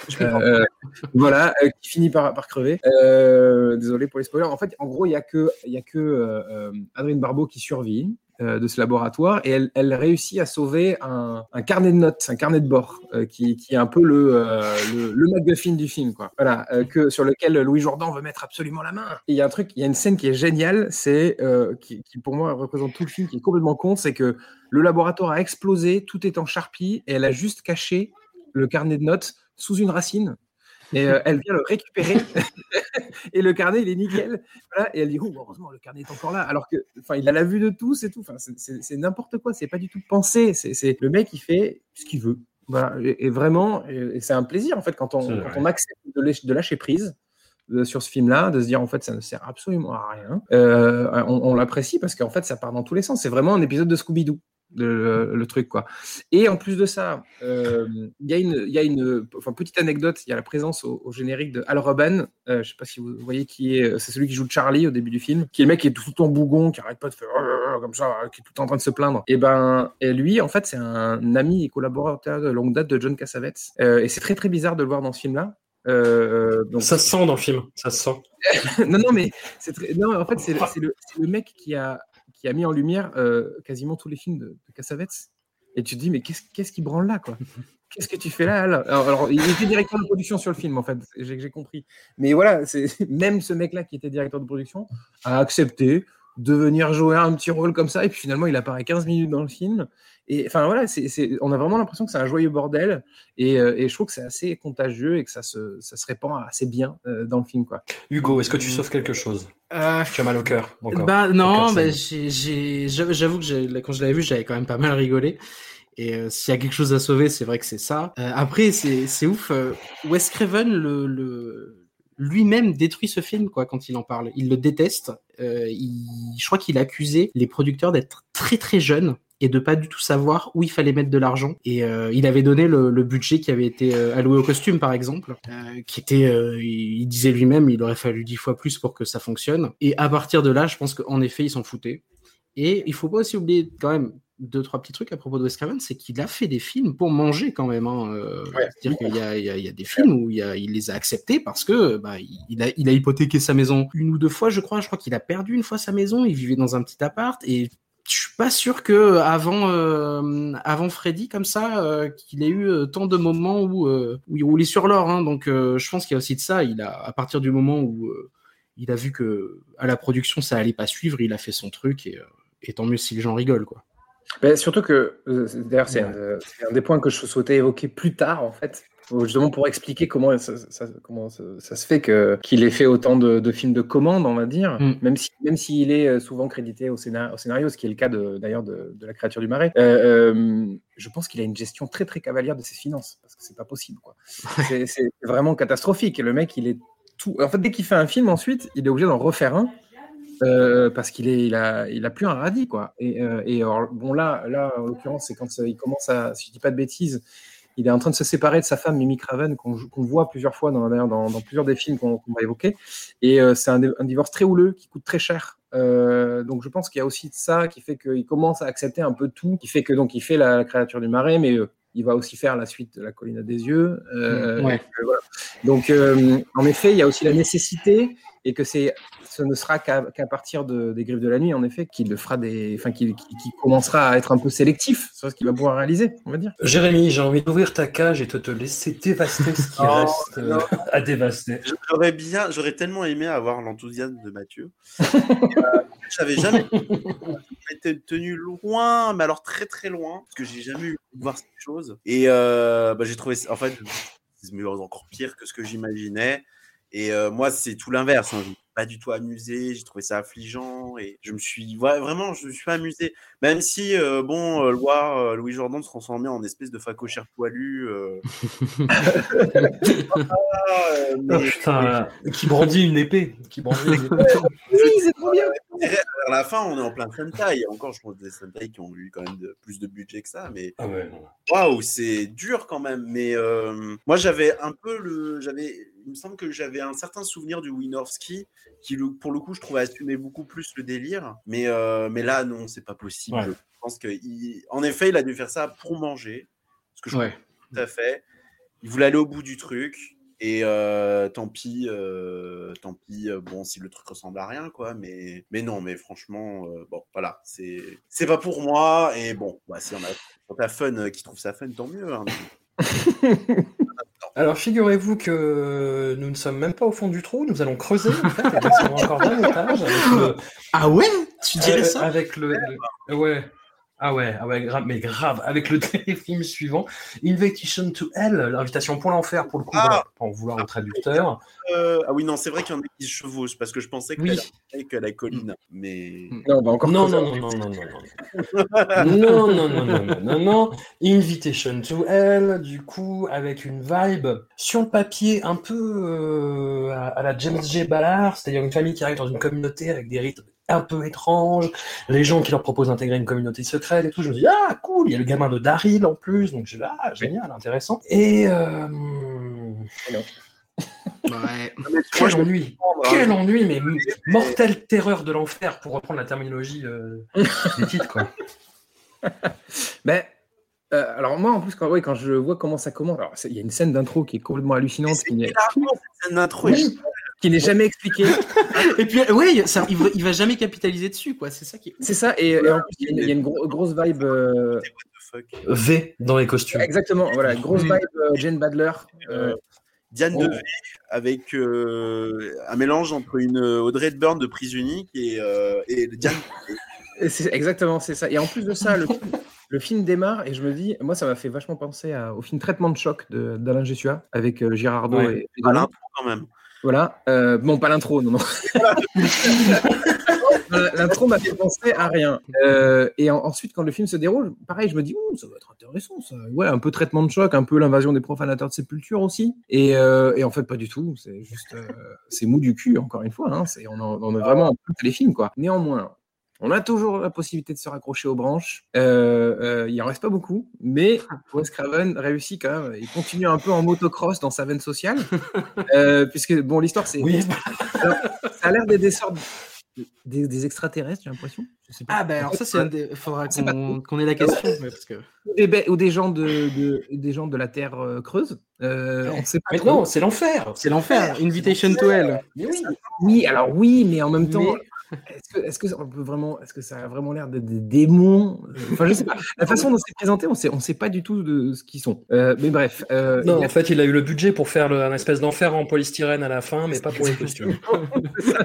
Et euh, euh, mais ce qui est intéressant, c'est que ces extraterrestres choisissent d'être des bourgeois dégénérés. Euh, et euh, il y a on a notre fameux Robert Ulrich euh, qui arrive, euh, qui lui ne veut qu'une seule chose une vie faite de découvertes scientifiques, mais surtout pas de confort. Il veut vivre très chichement comme un scientifique euh, euh, sans le sou. Euh, et il s'oppose justement à ces espèces de méchants riches, quoi. Euh, voilà, qui, qui veulent qui veulent faire des country clubs à longueur de journée. Voilà, donc il y a un côté un peu social. euh, euh, genre, regardez ces salauds de riches, euh, en fait, c'est c'est tous des dégénérés. Il y a un peu un délire society euh, de Yuzna, mais euh, sans le côté dégueulasse euh, physique, euh, organique. Et, euh, mais à part ça, en fait, il n'y a rien. voilà. On peut vraiment pas sauver le truc. Il y a, si, il y a une, il y a une petite une- scène quand, euh, quand ça- la fille de Robert Ulrich est possédée. Euh, c'est un rip-off total de la malédiction. Euh, quand, quand Grégory Peck essaye de tuer son enfant dans l'église, Ouais, ouais. c'est un rip-off. La, la- la- la- la scène est mise, est mise en scène exactement de la même manière. J'étais choqué. Il s'est vraiment pas fait chier, quoi. Est-ce que tu étais déçu? Non, je n'étais pas déçu parce que je me disais, écoute, euh, Wes, il faut que tu manges. On attendrait Voilà, il faut que tu manges à ta faim. J'ai vu que tu avais maigri un peu. Fais-toi plaisir. Voilà. Bon, qu'est-ce que J'ai de la peine pour lui, vraiment. Vraiment, vraiment. Cette, cette- cette- ce, virage post euh, la colline des yeux, moi, ça me fait de la peine pour lui. Vraiment. Parce que je trouve qu'il s'est il s'est fait malmener. C'est un homme qui aurait mérité d'être un peu mieux traité par les studios et euh, ils l'ont euh, ils l'ont massacré le pauvre, ils lui ont fait pipi dessus à longueur de, de film.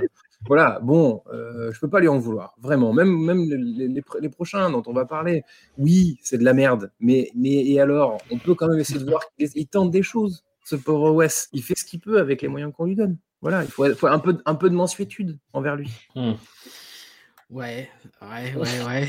Et Il il y a plein On va de trucs en plus. promets. Il y a, il y a, Hugo, est-ce que tu donnes dans la magnanimité ou est-ce que tu es honnête et que tu regardes?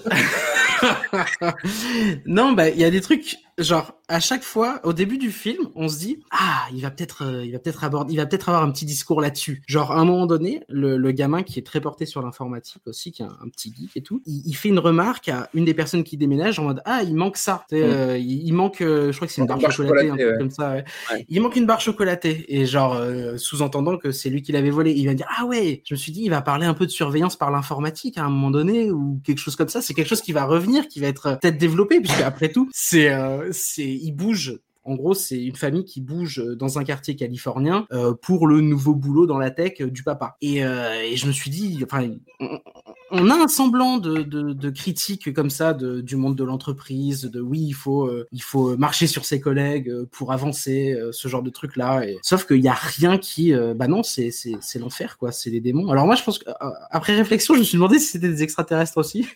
bah oui, parce que, que c'est pas clair. Hein. tout le truc. En fait, c'est pas clair, je pense, parce que on fait la amalgame avec, euh, ils sont en train de fabriquer une combinaison de cosmonautes avec un, un proto-casque de réalité augmentée qui permet de dire si quelque chose humain et non humain. Donc on se dit c'est pour aller dans l'espace évidemment, c'est pas pour faire. Donc du coup, quand il y a quelque chose qui passe à travers le casque, la scène, on la voit venir à deux euh, à deux kilomètres, on se dit ouais, il y a quelque chose qui va passer, ça va indiquer un humain qui va passer, ça va indiquer euh, non humain, et, euh, et, on va commencer à se poser des questions. Évidemment, ça arrive. Bon, c'est pas pour ça qu'on se pose des questions du coup par la suite, mais euh, ouais, je pense que c'est en effet des, des, des, des, gens de l'enfer. Il pourrait y avoir tout un tas de, de petits discours qui, qui émergent qui est là, mais en fait non, ça ne, il y a rien qui, il y a rien qui prend. Alors lui, oui, en effet, il veut euh, travailler de manière vertueuse, il veut être reconnu pour son mérite et pas parce que euh, il a descendu ses collègues, il fait attention à, à, à la secrétaire euh, en se demandant mais pourquoi est-ce qu'elle a été virée et tout et tout. On voit bon voilà, c'est un gentil, mais euh, rien de ce qui est envoyé notamment par la scène d'intro. Je me suis dit au début avec la scène d'intro, je me suis dit ça va être au moins rigolo et en fait euh, et en fait même pas donc euh... ah, si. ah non non non ah non j'ai vraiment il y a des fois où il y a, si j'ai rigolé à deux trois moments c'est vraiment quand euh, il commence à y avoir les scènes d'intérieur de la maison c'est filmé comme une sitcom. Ouais. Et je me suis demandé dans quel sens ça allait partir. Je me suis dit, waouh, il y a tellement la veine sitcom télé des, des, des années 80 dans, dans la manière dont, dont les intérieurs et notamment la maison euh, est filmée. J'ai trouvé ça assez ouf. Mais, euh, mais ouais, non, sinon, j'avoue que, ouais, il y a le club, euh, objet de convoitise, de désir, acceptation sociale de la communauté, donc on vend son âme au diable. D'ailleurs, il y a une, une soirée à la fin avec un costume nazi, il y a quelqu'un de l'enfer qui porte un costume nazi dans une soirée déguisée, donc voilà. La critique, finalement, je cherchais des trucs et la critique, elle est là, quoi. Mais tu sais, tu sais ce que ça m'a rappelé Ça m'a rappelé OSS 117.2. quand, il, quand Robert de la Batte se retrouve dans un bal avec des nazis, ça m'a rappelé exactement ça. C'est vrai qu'il est déguisé. Jérémy, tu as vu du fun, toi, dedans? Ah oui, oui, oui. Mais alors, pareil, hein, le film, je ne l'ai jamais vu, je l'ai toujours évité comme la peste. Je me suis dit, bon, on va le voir. Hein. Et dès le début, je me suis dit, mais qu'est-ce que c'est cette connerie? Euh, je, je vais bien me marrer quand même. Et je sais pas, en fait, moi, je me suis senti à la maison, je sais pas, je me suis dit, putain, il y a Barrett Oliver, il y a Jonah Cassidy, il y a Soleil Moonfry, il y a Kevin McCarthy. Je me suis dit, allez, c'est bon. Euh, cette espèce de famille Kinder Surprise, là, qui s'installe dans une espèce de, de palais. La méchante, bon, moi j'adore, qui change de tenue toutes les 10 minutes. Euh, tente le mari, euh, qui en effet est symbole de vertu totale. Pas matérialiste pour un sou, il y a cette scène incroyable où sa, sa femme lui parle, elle l'écoute pas, elle lui dit mais il faudrait de nouveaux meubles. Hein. Et il dit oh, fou. Et il suffit qu'il y ait un gosse qui arrive, quand même ils sont vieux les meubles. Bon allez chérie, c'est bon. c'est formidable, merci. Et je pense, est-ce que c'est voulu ce côté pub sitcom? Je ne sais pas. J'espère. Je, enfin, je sais pas. En fait, je m'en fous parce que moi, je ouais. bien amusé. C'est bah, après oui, je, je... attention, hein, j'ai conscience, c'est mauvais, c'est mou, mais euh, j'ai trouvé ça euh, en plus, enfin plus amusant qu'un Summer of Fear, surtout. Voilà, euh, le propos, c'est sûr, c'est un éléphant, euh, c'est d'une finesse pas, pas, possible, mais, euh, c'est quand même amusant ce côté. Voilà, on est en pleine année Reagan, on aime tout ce qui brille, et puis on a cette image de ce club là bah, qui joue sur les, les, les, ce que veulent les gens, ce qui attire les gens, et bon, on leur, on leur, on leur vole leur âme, et, et tout ça finit dans une dans une grotte. Euh dans une grotte, bah, comme tu dis, en polystyrène. Hein. Mais ah bah, je trouve qu'il tente plus de trucs. Et c'est marrant. Et voilà, je, franchement, moi, j'ai pas passé un mauvais moment. C'est. Euh... Non, je, je regrette pas, étrangement. Contrairement à certains. Voilà, le, le, le, le prochain va être plus compliqué par contre. Bah, je pense Oui. qu'on va tous être Bah, écoutez, dire c'est de la grosse merde, oui. on, va tous, on va tous se prendre la main et descendre de- d'une dizaine de marches encore, hein, parce qu'on est déjà au fond du tout avec La colline à des yeux numéro 2, donc la deux, le deuxième long métrage qui sort en 1984, le troisième, heureusement, on va, va remonter la barre. Alors, j'avoue que je l'ai trouvé plus fun que le premier, mais t- tellement indéfendable d'un bout à l'autre, en fait. Bah, ce, qui est fun, c'est les personnages de motards qui sont vraiment teubés, euh, les mises à mort qui Oui. sont mais- mais de- carnavalesques, en fait. C'est pas les motards qui sont teubés, c'est tout le monde. Polystyrène. C'est tout le monde, ouais. Ah bah oui, oui. Enfin, non, mais putain, le flashback, le chien qui a un flashback. putain. Voilà, exactement. Ah. Bah oui, forcément. Voilà, C'est ce alors que bon. j'allais dire. C'est ce que tout le monde allait dire, je pense. Ouais, mais désolé, hein, j'ai- j'ai- fallait, fallait sortir. non, mais euh, bon, déjà, il faut rappeler que le- les fameux flashbacks, parce qu'il y en a trois, hein, donc il y, a- il y a un flashback de Ruby, il y a Oui. un flashback de, Bo- flashback de Bobby, qui est Bobby qui apparaît cinq minutes au début du film. On sent bien qu'on a dit bon Bobby, il faut que tu reviennes là, euh, fais quelque chose.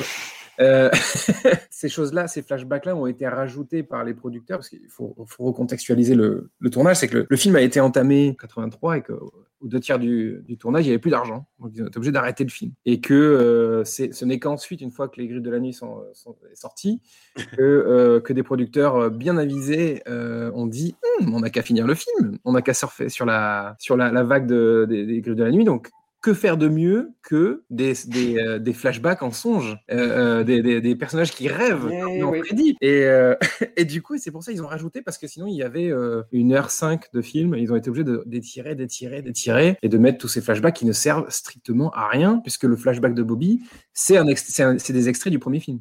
Ah, tous- tous les flashbacks sont des extraits du Ah oui, d'ailleurs tous les, ouais, d'ailleurs tous les flashbacks. ouais, autant Ouais. pour moi, ouais. Voilà, donc on en met trois, et dont, dont un qui est un flashback d'un chien. Euh, euh, qui- c'est scandaleux ce truc. Mais bon, en gros, l'histoire, Bah, c'est. après, après, moi, dans, dans, dans le genre, j'ai vu pire, hein, mais t'as Douce Nuits, Sanglante Nuit 2. Je sais pas si vous Ah, l'avez vu, mais Ouais, le ouais, flashback du premier film, c'est 40 minutes. Oui, c'est la première moitié du film Mais là- un flashback. ouais. Voilà. Et- mais là, ça pue le remplissage quand même. hein. Oui, Ça puis en plus, le truc, on sent vraiment que c'est. euh, L'un des producteurs a dit Bon, j'ai mis la main sur des motocross. Euh, on va faire quelque chose avec. Euh, Wes, qu'est-ce qu'on fait? Ça te dit, on refait la colline à des yeux, mais on met des mecs avec des motocross dedans? Ah bah vas-y, alors on le fait. Enfin, vraiment, c'est c'est vraiment. C'est la mauvaise. Enfin, c'est la, la- la fausse bonne idée, quoi. Ça tient absolument pas. Il n'y a rien du tout. On, on sort, on, fait, enfin, on invente un nouveau vilain, puisque Jupiter est mort dans le premier, et on invente un nouveau vilain euh, qui est le frère de Jupiter. Euh, alors qu'on t'explique pendant tout le premier film que justement, c'est- il y a une seule famille Mm. sur place, et derrière, on te sort un frère de, de derrière les fagots, genre Ah oui, mais en fait, non, il était parti, il est revenu. Enfin, tu vois, qu'est-ce que c'est que cette merde? Et puis en plus, il est ridicule, il joue tellement.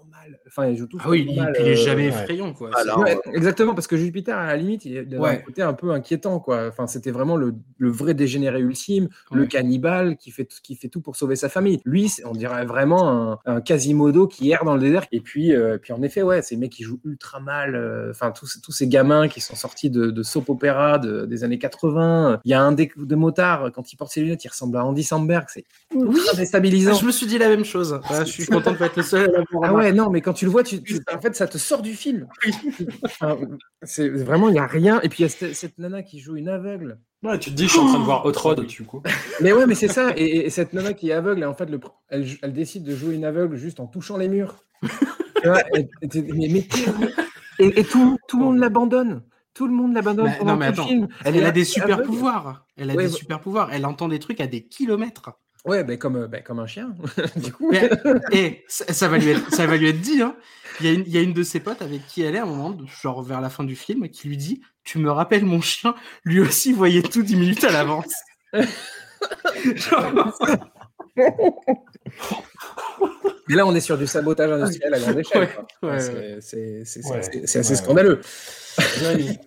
Non, non, non, moi j'ai Ça va déjà, le premier, tu- déjà, le premier, voilà, j'étais d'une grande gentillesse. Bon, là, alors là, comme on dit, voilà, c'est du sabotage industriel, il y a vraiment il y a rien à sauver. hein. Mais ceci dit, je l'avais pas vu, bah, évidemment, parce qu'il a une réputation affreuse. Et aussi la réputation de dès qu'on parle du film, on parle du flashback du chien. Mm. Et, et j'avais pas envie de vérifier ça. Bah oui. Euh, T'as pas regretté, franchement, t'as pas regretté. non, mais T'es content de l'avoir vu. C'est tellement triste. Là, là, pour le coup, j'étais triste pour Craven parce qu'on sait qu'il y a eu des problèmes de. de Ouais. production. Bah oui. Là. euh, mais euh, c'est une telle tristesse. D'ailleurs, je disais que le premier était moche. Alors là, c'est réussi à être encore plus moche. C'est Je pense que fait vaguement sur la vague slasher, en effet, avec le côté euh, groupe de teubés et euh, le survival qui, qui gigote encore un peu, mais euh, ça ça m'a permis de réévaluer par contre un survival que j'ai vu il y a quelques mois, qui est à peu près, je pense, à la même époque, qui est euh, euh, Marathon Killer, que j'avais pas trouvé terrible, qui se passe dans un désert aussi. Ah bah pour le coup, c'était quand même beaucoup mieux. Euh, Qu'est-ce que c'est que ça? Marathon Killer, bah écoute, on note. Raw Courage, mais, euh, mais non, la colline a des yeux d'eux. euh, Et je me dis, en plus, ce, ce pauvre Wes, il doit se dire, là, là, quand le tournage s'arrête aux deux tiers, il doit se dire, c'est fini, là. Là, ma carrière, elle est terminée. Je retourne à la fac, quoi. Mais il faudrait aussi peut-être. Ou je retourne faire du porno. Tu dis quoi, Jérémy? Le remake, Le euh, remake. gratiné, mais Oh, aïe, aïe, aïe. euh, il tente quelque chose quand même. Bah, il tente plus de choses que dans, Ouais. le, dans celui de Craven, oui. Enfin, je veux dire, euh, les jours qu'on voit ça. euh. Mais il est crapoteux, en plus le 2, il... enfin le 2, le remake du 2, pardon. Euh, il quand même, il tente un truc. Déjà, c'est pas Motocross Mania, donc euh, c'est déjà pas trop mal. Mais euh, il tentait un truc quand même, euh, c'était un peu crado et donc bon, c'était pas forcément un bon film, mais euh, j'ai l'impression qu'il avait vraiment, il est quand même sorti au cinéma, mais euh, j'ai l'impression que ça a été vraiment, autant le Aja, on en reparle de temps en temps, alors celui-là, je Mm. pense qu'il a vraiment disparu des esprits, euh, peut-être pas à tort, hein, j'ai envie de dire. Mais c'est toujours un level au-dessus quand même que le Craven, malheureusement. Motocross Maniac, c'est un de mes jeux préférés sur Game Boy. Je suis vieux. Hugo, est-ce que tu sauves quelque chose du film?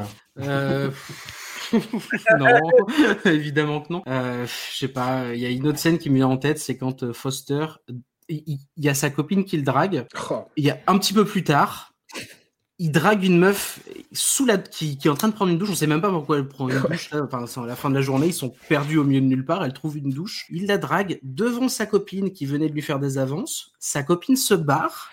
Il la poursuit dans le désert avec le bus qui n'avait plus d'essence. Je dis, mais bon, bah, non, mais il y avait, y avait déjà rien à sauver. Mais alors là, non, non, j'ai, il y avait vraiment rien. Même, il y a même pas de plaisir dans, euh, je sais pas, dans euh, des trucs aussi bêtes que les petits pièges qu'il y a pour, euh, pour capturer. Enfin, on voit Michael Berryman faire de la moto, quoi. Enfin, Oui, ça, c'est- ça a son charme. Ouais. non, mais non, c'est, il y a vraiment, les, les pièges sont ratés, euh, jusqu'à la fin, il y a vraiment, il y a pas de créativité. Même, même Michael Berryman meurt de la même manière que Mercure meurt dans le premier, il est poussé d'une falaise par le chien, quoi. Enfin, c'est, ouais, non, je suis, Ouais. c'était pénible. Ouais, Il y a eu ce moment où le motard se prend un gros caillou, mais qui vit en plus. Enfin, bref. Un gros caillou en polystyrène. En polystyrène, ça, Ouais, j'avoue, ça, j'avoue, ça m'a fait rire. et il est genre, ah, non, Oui, un caillou de merde. Et on se dit, bon, Oui. Ok, bon. Ouais, c'est là, qu'on se rend compte qu'il y a vraiment, on, on le savait déjà plus ou moins, mais, mais quand même, là, à ce moment-là, tu dis, là, il n'y a plus rien à attendre du film. Quoi. Mm. Quand, quand il prend la, Ouais, cette espèce de rocher, il dit, ok, ouais, on, a, vra- on va vraiment me prendre pour un con jusqu'à la fin. c'est spectaculaire. Et on reste en 1984 et on arrive au gros morceau, en fait. Le Enfin Énorme morceau de, de cet Mm. épisode.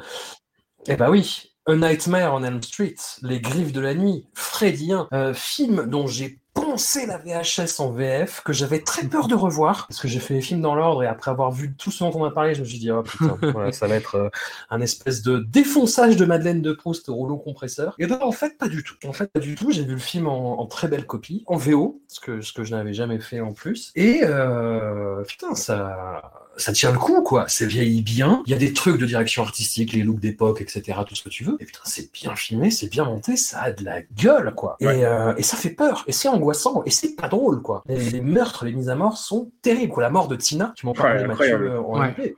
Putain, quoi. C'est un de mes plus grands traumatismes d'adolescence. Bah putain, ça, ça tient encore, quoi. Mais moi, pendant cette scène en particulier, euh, je me demande comment elle a été tournée. Et je, alors, j'ai- je ne suis pas renseigné dessus, donc Ah, mais- je pense que je un peu la magie. Mais... euh, Ah, tu veux pas que je te dise?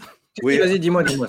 c'est une, euh, c'est une salle qui était. euh, ils, ont, ils ont reconstitué une chambre qu'ils ont mis sur un axe euh, avec des rotors. Et en fait, la, elle s'était actionnée, je crois, manuellement. Il y avait des gens qui tournaient pour, euh, pour qu'en fait la, la, la, la salle entière soit, euh, soit en train de tourner. En même Ouais. temps qu'ils filmaient dedans, et je crois que c'est la même qui va être réutilisée au moment de la mort de Johnny Depp. La, la mort de Johnny Depp, là, du coup, tu comprends parce que tu sais qu'en fait, elle, tu- Hmm. elle est inversée. Quoi. Elle est inversée, voilà, c'est inversé. Mais moi, ce qui m'impressionnait, c'était les mouvements Ouais, de ouais. Tina, en fait, qui monte Ouais. au mur et, et qui finit sur le. Ça reste. euh, On est, on est plus d'accord aussi sur, du coup sur celui-là. Ah bah là, oui. Dans l'autre sens. Sur, celui- Ah. Ah, sur sur celui-là, carrément, ouais. Ah, Jérémy, Jérémy, pas d'accord. Jérémy, apparemment, n'est pas d'accord. Non, je, je- non, en fait, j'ai un peu de. Je pense que je, je suis un peu plus nuancé, mais Voilà. Attention, hein, c'est un bon film, je, je ne vais pas euh, semer euh, le, le trouble. Et Jérémy, c'est le mec qui vient en soirée, il fait pipi dans le champagne.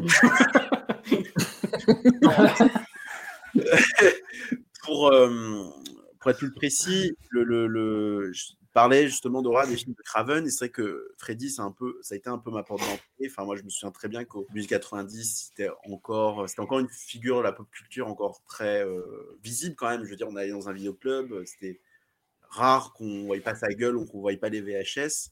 Puis cette affiche, l'affiche française est magnifique. Enfin, vraiment une des, une des plus belles affiches. Ouais. Hein Ouais. moi, à cette époque-là, voilà, Freddy, pour moi, ça n'a jamais été effrayant. En fait, j'ai toujours vu comme un, je veux dire, un pote. Mais non, mais c'est bon, voilà, je pense que je, je, je- déjà commencé un peu sur ces bases. Et évidemment, euh, à cette époque-là, c'était très difficile. On pouvait pas avoir les films en un claquement de doigts. Donc moi, je les ai tous vus dans le désordre. Et je me souviens que j'avais vu le premier et le septième le même jour. J'ai quand même gardé une certaine Ok. parce que j'avais les deux films qui avaient été enregistrés euh, sur Canal. Et euh, alors pareil, j'ai beaucoup vu le film en VHS, j'ai beaucoup vu le film en, en DVD. Et c'est quand je l'ai revu en Blu-ray que, euh, hein, en fait, le, problème, en fait, qui n'en est pas vraiment un, c'est-à-dire que c'est- pas trop la faute du film, c'est que la structure qui est, euh, voilà, euh, le premier meurtre commence, on essaie de savoir qui est Freddy, comment on le combat, donc on boit le café, le coca, machin, tout ça. Euh, le problème, c'est que les films de la saga, en fait, à part potentiellement, et là je me faire défoncer la gueule, potentiellement le 2 et le 6 et le 7 aussi, finalement, ont toujours le même canevas, c'est-à-dire on prend un groupe de jeunes qui vont faire globalement la même chose, c'est-à-dire comment on combat Freddy, machin, pas dormir, truc. Et le problème, c'est que finalement, qui ont, voilà, toujours la même chose, la même chose, mais euh, on va dire que c'est le côté surréaliste et cartoonesque des scènes de meurtre qui éveillait, enfin qui, qui maintenait éveillé. On se demandait ce qui allait se passer. Le problème, c'est que le premier, à côté d'une sobriété totale, ce qui n'est pas un défaut, hein, et c'est vrai qu'en le revoyant, je me dis, mais en fait, entre le meurtre de Tina et le meurtre de Glenn, ben moi, je, je- je regardais le spectacle, je me disais, je m'ennuyais un peu poliment, je, je- même malgré le fait que voilà. euh, L'ambiance est vraiment très réussie, la musique de Charles Bernstein est incroyable. Mm. Euh, et en effet, c'est très premier Freddy fait peur. Le film Ouais. a été 80s sans que ce soit kitsch, ce qui est euh, assez rare. Non, mais je veux dire, euh, même si c'est pas un défaut, pareil, mais c'est quand même assez rare. Le... Mais je trouve que c'est sobriété comparée aux autres qui ont vraiment lâché les rênes du, du gros délire. Aujourd'hui, le film m'ennuie un petit peu. Alors peut-être que je sais pas. Ailleurs, sera autre chose. Après, il y a encore des choses qui, me fascinent tout dedans. hein. C'est-à-dire que bah, euh, François utilisait le meurtre de Tina. C'est quand même fou de se dire que malgré tous les efforts de faire les, meurtres les plus improbables du monde, euh, c'est quand même le meurtre le plus réussi de la saga parce qu'il y a une, montée en tension et puis ce mélange d'indices très surréalistes en même temps d'une violence, d'une brutalité. D'ailleurs, je crois que la, la, la scène a été très longtemps cut. Je suis même pas sûr d'ailleurs que sur le Blu-ray elle soit entière ou je sais pas, je sais plus. Il y a une histoire par rapport à cette scène, il y a un plan qui manque. Est-ce qu'il a été enlevé sciemment Je sais pas, euh, j'ai un doute. Mais c'est quand même, enfin cette scène est vraiment incroyable. euh, Enfin, c'est- ça ne ça ne bouge pas. Moi, c'est ça qui me marque justement, c'est le- c'est les visions d'horreur que provoque ce film en fait. C'est c'est le donc la, la mort de Tina, mais c'est aussi la mort de, de Johnny Depp. Euh, c'est des Mm. trucs que je garde en tête et qui m'ont marqué euh, de manière indélébile quoi. Et puis il y a même d'autres choses comme euh, quand Freddy se coupe les deux doigts là, cette Ouais. scène où il la poursuit dans la rue et qui fait Hey, Tina, fuck et qui se coupe les deux doigts.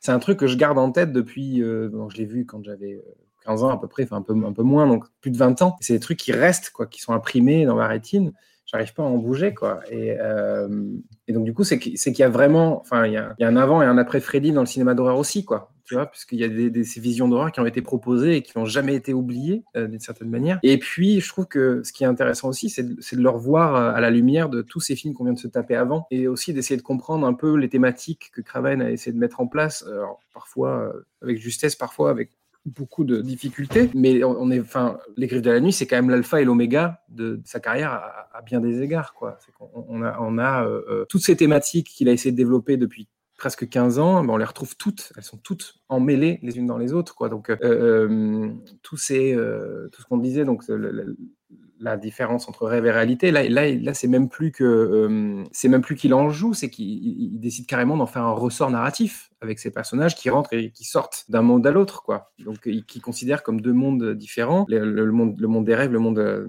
réel, on va dire. On va avoir donc toute cette famille explosée. C'est même plus la famille qui est explosée, c'est carrément le, c'est le tissu euh, familial à l'échelle d'une ville, puisqu'il qu'il y a un mensonge qui est originel et qu'on essaye de cacher aux enfants, qui a plongé cette ville dans la paisibilité, mais aussi dans une espèce d'effroi et, dans le fait que tout le monde a plus la même vie. surtout dans les épisodes suivants, à partir du 3 surtout, Freddy, ça devient un personnage grand guignolesque en fait. Oui, ah, mais qui, fait des, qui fait des punchlines, des blagues. Là, il est pas drôle quoi. C'est ça, c'est ça, il a rien de marrant. Et, d'ailleurs, moi j'en veux vachement à Rick et Morty parce qu'ils ont fait cette fameuse blague, je sais pas si vous vous rappelez cet épisode, quand ils disent euh, tu peux courir mais tu peux pas te cacher. Et, euh, et qu'en bah, fait, il suffit juste de se cacher. Euh, voilà. Et, en fait, c'est un truc, et c'est un truc qui répète ad vitam aeternam, dans, enfin ad nauseam, pardon, d'ailleurs, dans, dans les épisodes suivants. c'est un truc qu'on revient ou qu'il est tout le temps en train de dire bitch, bitch, bitch. Voilà. Et, et, c'est un truc qu'on n'a pas dans le premier, justement. On n'a pas ces espèces de, de gimmicks euh, qui en font une espèce de boogeyman un peu ridicule, euh, euh, enfin en grand guignolesque, comme vous disiez très justement. Voilà, je sais pas, il y a vraiment un côté ouais, effrayant, y a, y a, c'est un effroi total. C'est-à-dire que autant tous les autres films qu'on a évoqués là, dans cet épisode, il n'y en a aucun qui m'a vraiment fait peur, autant celui-ci, quand j'y quand pense, moi, ça me. Enfin voilà, Freddy, il m'inquiète, quoi. Enfin, je... En tout cas, dans le, dans le premier épisode, quoi. Après, moi, c'est le, le, le côté onirique qui joue vachement aussi. Tu vois, il y a, plein de, de super, euh, super idées en fait. Tu vois, typiquement, hmm. bah, quand le personnage de Nancy Verlangenkamp, qui a des yeux bleus incroyables, j'avais jamais percuté ça euh, en voyant le film sur VHS. le bleu te pète à la gueule. Et hum, quand elle est au, lycée, tu vois, qu'elle s'est endormie en salle de cours et qu'elle sort dans le couloir et qu'elle voit la surveillante qui a juste le pull et le gant de Freddy, rien que ça, tu vois, je trouve ça me stresse en fait. Je suis, je marche à fond dans ce film, vraiment. Hugo, euh, quelle place s'occupent euh, les Griffes de la Nuit dans ton panthéon personnel? Il occupe une belle place parce que c'est un film qui est super généreux. Il y a en le revoyant, en le re, re, re, revoyant plutôt, il y a quasiment aucune scène à jeter. Il est hyper dynamique. Il y a tout qui fait sens. C'est euh... Ouais, non, c'est un, un, film que je trouve à la fois très très créatif et, euh, et très généreux. Et puis c'est un film aussi qui parle quand même euh, c'est un peu ça le, pourquoi de la, venue de Freddy, de ce que les parents laissent aux enfants, enfin des erreurs des parents qui rebondissent sur les enfants, en fait. Mmh. Et euh, puisque, bon, bah, je, pense qu'on peut spoiler un petit peu de Freddy, mais du coup, il y a eu un, drame. Les parents ont, disons, euh, fait justice eux-mêmes après euh, un fiasco judiciaire de d'un tueur dans le quartier. Et euh, en faisant justice eux-mêmes bah ils ont rendu en fait euh, immortel l'âme de, de, de, ce Fred Krueger. Et c'est les enfants qui des années après en font le en font l'expérience puisque Freddy va venir les hanter et les tuer dans dans leurs rêves. C'est ouf parce qu'en plus s'il y a une évidence aussi quand on parle de ce film parce qu'on ne peut pas échapper, on, peut, on, peut, pas ne pas dormir, et, donc du coup on ne peut pas contrôler ses rêves. Alors que c'est une idée qui a, que Wes Craven a eu beaucoup de mal à vendre au studio, en disant mais non, si c'est dans les rêves, euh, ça fera pas peur puisque ce n'est que dans les rêves. Et je trouve qu'il a réussi à, à retourner mmh. cette contrainte pour dire bah non, c'est pas dans les rêves, on peut l'éviter, c'est tu vas être obligé de t'endormir à un moment donné si tu veux pas mourir. Donc, euh, donc non, il a réussi à, à retourner ça euh, de manière, euh, de manière assez habile. Euh, c'est vrai que dès le début, euh, quand il y a cette scène là où il a ces, ces espèces de grands bras qui prennent tout, toute la rue là, où il a, enfin, des excroissances, des pustules, il se coupe les doigts, il s'entaille, il en a rien à foutre, grosso modo. On voit qu'il en a rien à foutre et c'est aussi lié au fait que ce soit mon des rêves. Il s'en fout, Freddy, de te tuer genre tout de suite il préfère euh, faire monter un peu la sauce et, te faire souffrir, puisque de toute façon, tu vas te rendormir à un moment donné. Donc, il y a ce truc de euh, autant euh, les, Jason Voorhees et d'autres, on se dit ouais, il y a un truc un peu chelou dans, le fait de leur échapper, de ne pas leur échapper, qui sont toujours un peu pas très loin de toi. Freddy, je trouve que tout colle vraiment très bien. Il est pas, euh, c'est pas un grand monolithique, il est pas super costaud, il est pas euh, physiquement impressionnant. Par contre, ouais, dans les rêves, bah c'est lui le patron quoi. Et donc ouais, il y a tout un tas de, choses comme ça, la générosité, le plan là quand quand Nancy s'endort au début du film et que qui, pose sa tête et ses, mains sur le, mur de derrière elle qui devient, euh, qui devient comme tout mou et qui après euh, ah redurcit quand elle se réveille. En plus, c'est tout bête. Ils, sont vraiment, ils ont vraiment découpé un, bout de mur et ils sont allés chercher du spandex au supermarché. Hein. C'est vraiment ça, quoi. Et il y a plein de trucs comme ça qui font que c'est bien éclairé, la musique fonctionne bien, qui font que ouais tout le film est vraiment chouette. ouais, c'est vraiment très généreux, ça vieillit bien. Il y a plein d'effets qui vieillissent bien. C'est vrai que la, mort de Johnny Depp, euh, presque plus que, que, la première mort, m'avait m'avait terrorisé la, la première fois. Puis c'est un film, c'est marrant, c'est là aussi que l'aura fonctionne à plein. C'est un film qui me faisait peur avant que je le regarde. La première fois que je l'ai regardé, j'étais adolescent et ça me faisait déjà peur, Freddy. La tête de Freddy me faisait peur, le gant de Freddy me faisait peur. J'ai peut-être été un peu moins effrayé que ce que j'aurais pensé en regardant le film, mais c'est il y a une aura quand même, un truc autour de ce film qui fait que euh, on l'attaque, euh, ouais, en, claquant un peu des jambes quoi. Donc ouais non c'est il occupe une, une très bonne place parce que euh, il est bien interprété en plus. C'est vrai qu'on n'a pas parlé de Robert Englund, mais il lui donne euh, sa gestuelle, ses mimiques, euh, il fait tout, il fait un peu désarticulé, il court de manière un peu bizarre. il, il arrive à rendre le truc dérangeant, quoi. il y a il y a un truc qui est génial dans ce film-là, c'est qu'en plus, n'importe n'importe quelle situation, n'importe quel objet peut devenir fatal. Enfin, je ne sais pas comment expliquer ça, mais, mais en gros, comme tu disais, le fait, c'est qu'on est, obligé, on est obligé de s'endormir, en fait, à un moment. Mm. On, peut lutter autant qu'on le souhaite, mais de toute façon, on, peut, on sera obligé de, céder. Euh, et, n'importe quel truc dans le film devient euh, n'importe quel objet. Donc, le, lit pour Glenn, par exemple, ou, euh, ou je pense notamment à cette, cette scène avec le téléphone, où Freddy sort du téléphone, quoi. Voilà. Et n'importe quel truc peut devenir matière à, angoisse, quoi. Voilà. Et, mm. et ça, c'est extrêmement bien réussi. Et puis, et puis, moi, il y a un truc alors, que j'ai vu seulement dans cette euh, durant ce visionnage parce que je, l'ai vu je sais pas combien de fois pareil je, l'avais en vidéo enfin je l'avais enregistré moi en VHS je l'avais enregistré sur Canal. Et c'est quelque chose que j'ai remarqué uniquement à, cette, ce visionnage là c'est le combien le film est empreint de religieux. Euh, euh, mmh. mais pas forcément de religieux dans le sens chrétien.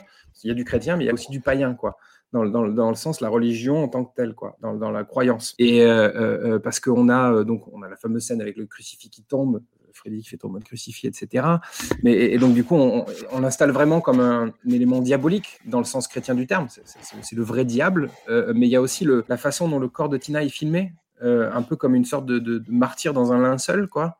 Euh, quand, elle fait, quand elle apparaît au, dans les rêves de, Nancy ou, ou, euh, euh, même, le, même le statut même de, Kruger qui est en fait un bouc émissaire, qui, mm. qui, est, qui est un mec qui est mis à mort, qui est sacrifié pour le, pour le bien de la communauté, entre guillemets, pour, pour, pour, euh, qui, qui revient hanter sa, sa paisibilité, on va dire. Donc il y, a un côté hyper, hyper fort, hyper religieux que je trouve hyper intéressant en fait, que j'avais complètement comment dire, omis de voir dans les précédents visionnages. Et, et, en plus, et là encore une fois, pareil, le fait de tout condenser, de tout voir dans un espace très réduit. J'avais pas compris que en fait c'était c'est une sorte de suite à la dernière maison sur la gauche quoi. Euh, Freddy, c'est euh, c'est la dernière maison sur la gauche dix ans plus tard puisque Freddy Krueger c'est Krueger. Ah oui, oui c'est oui, vrai que même dans le même nom, en fait. même, dans Le, même dans le nom, c'est que c'est le même, c'est un satire qui ah. terrorise des jeunes filles alors bon, euh, Freddy, c'est plus qu'un satire, c'est un, pédophile. Euh, c'est ce qu'on nous explique dans le film. Ah, non, il tue des enfants, mais il n'y a pas le.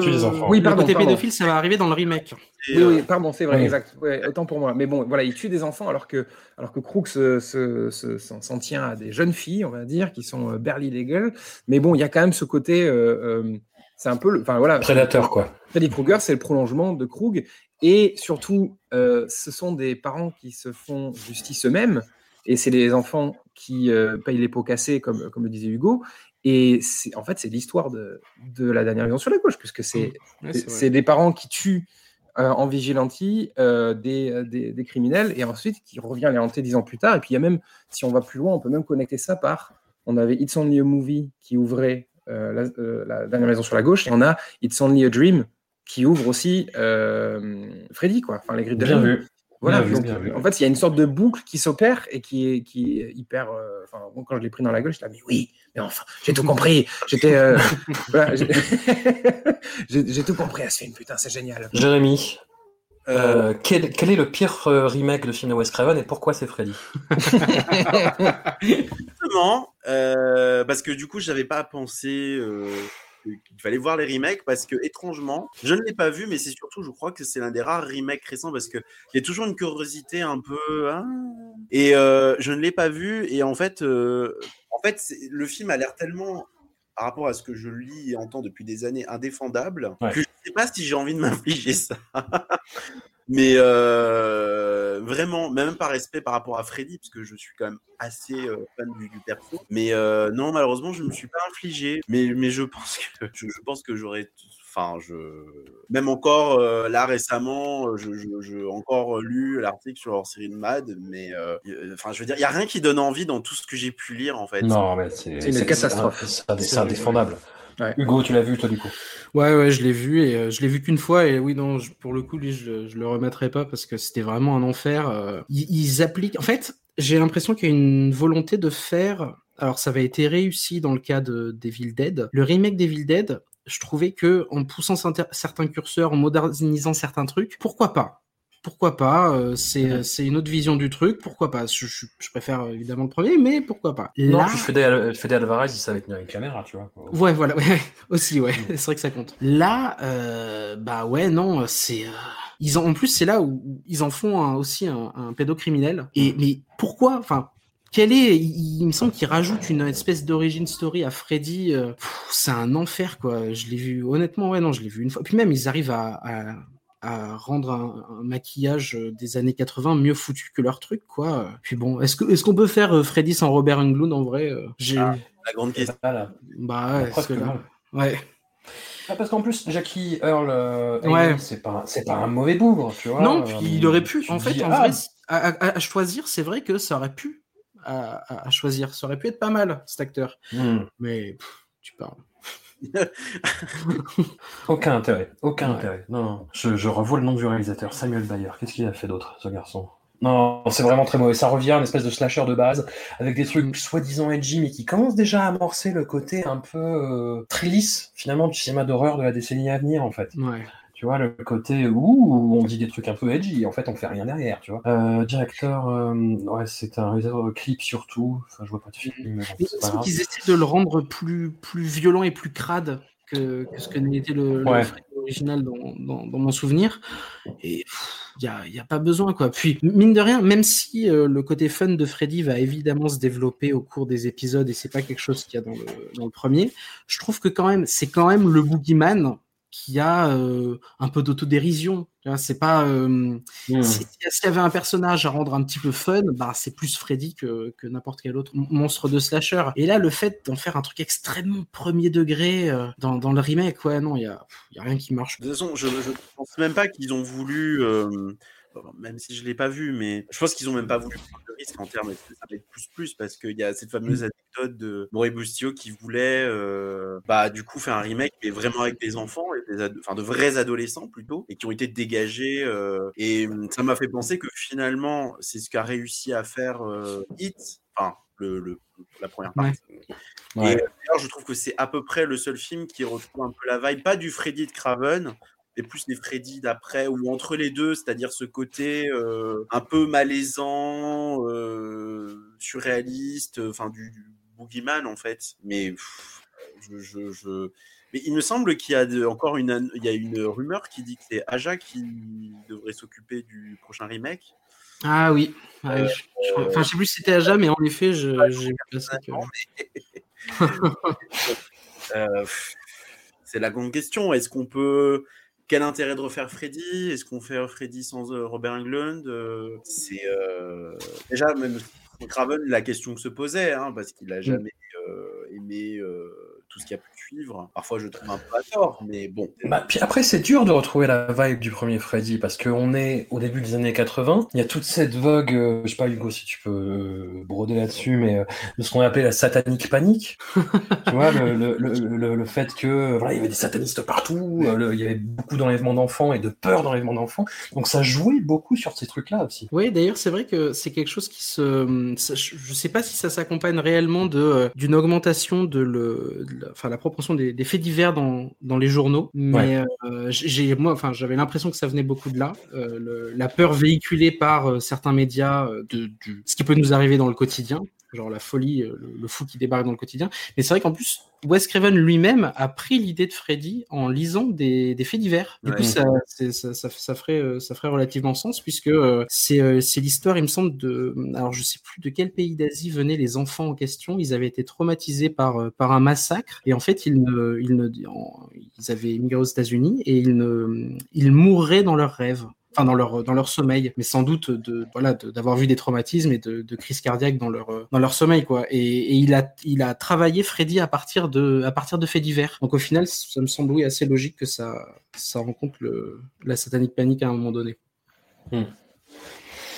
Et, En tout euh, cas, Il y a un détail aussi, euh, parce que tout à l'heure je parlais de l'effet carré. Peut-être le seul truc qui pose un peu problème dans les griffes de la nuit, parce que bon, bah, j'aime bien quand même les griffes de la nuit, malgré euh, ce que j'ai pu dire. C'est quand même euh, la dernière scène un peu compliquée quand même. Ah oui, ben, Ah, oui, comme, comme toujours. Hein. Oh, le mannequin en mousse, si, quand même. ça- il a quand même revécu la même euh, histoire que pour Deadly Blessing. Parce qu'à la base, je crois qu'en fait, euh, la voiture était censée partir et enfin bon. Et puis cet effet spécial très très très bizarre. euh, ouais, de la mer, de la mer qui passe à travers le- la fenêtre. là. Ouais, Bah il ouais. vient, il pouvait Barbie. Bon, bref, c'est très, très étrange.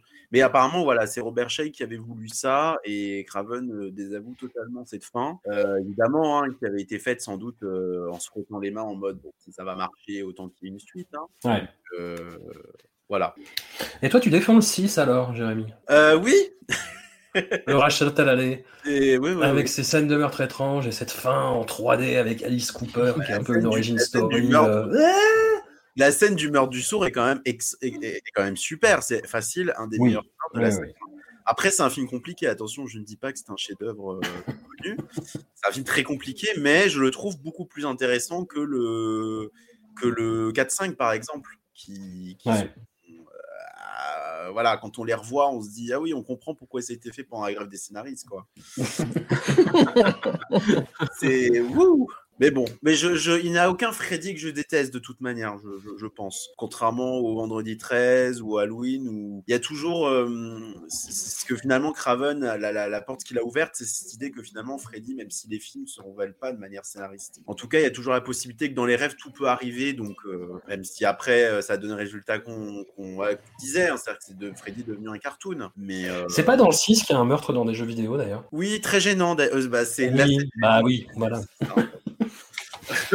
où on revoit Johnny Depp d'ailleurs aussi. Oui, tout à fait. Dans, dans une apparition très très très très drôle d'ailleurs. Ouais.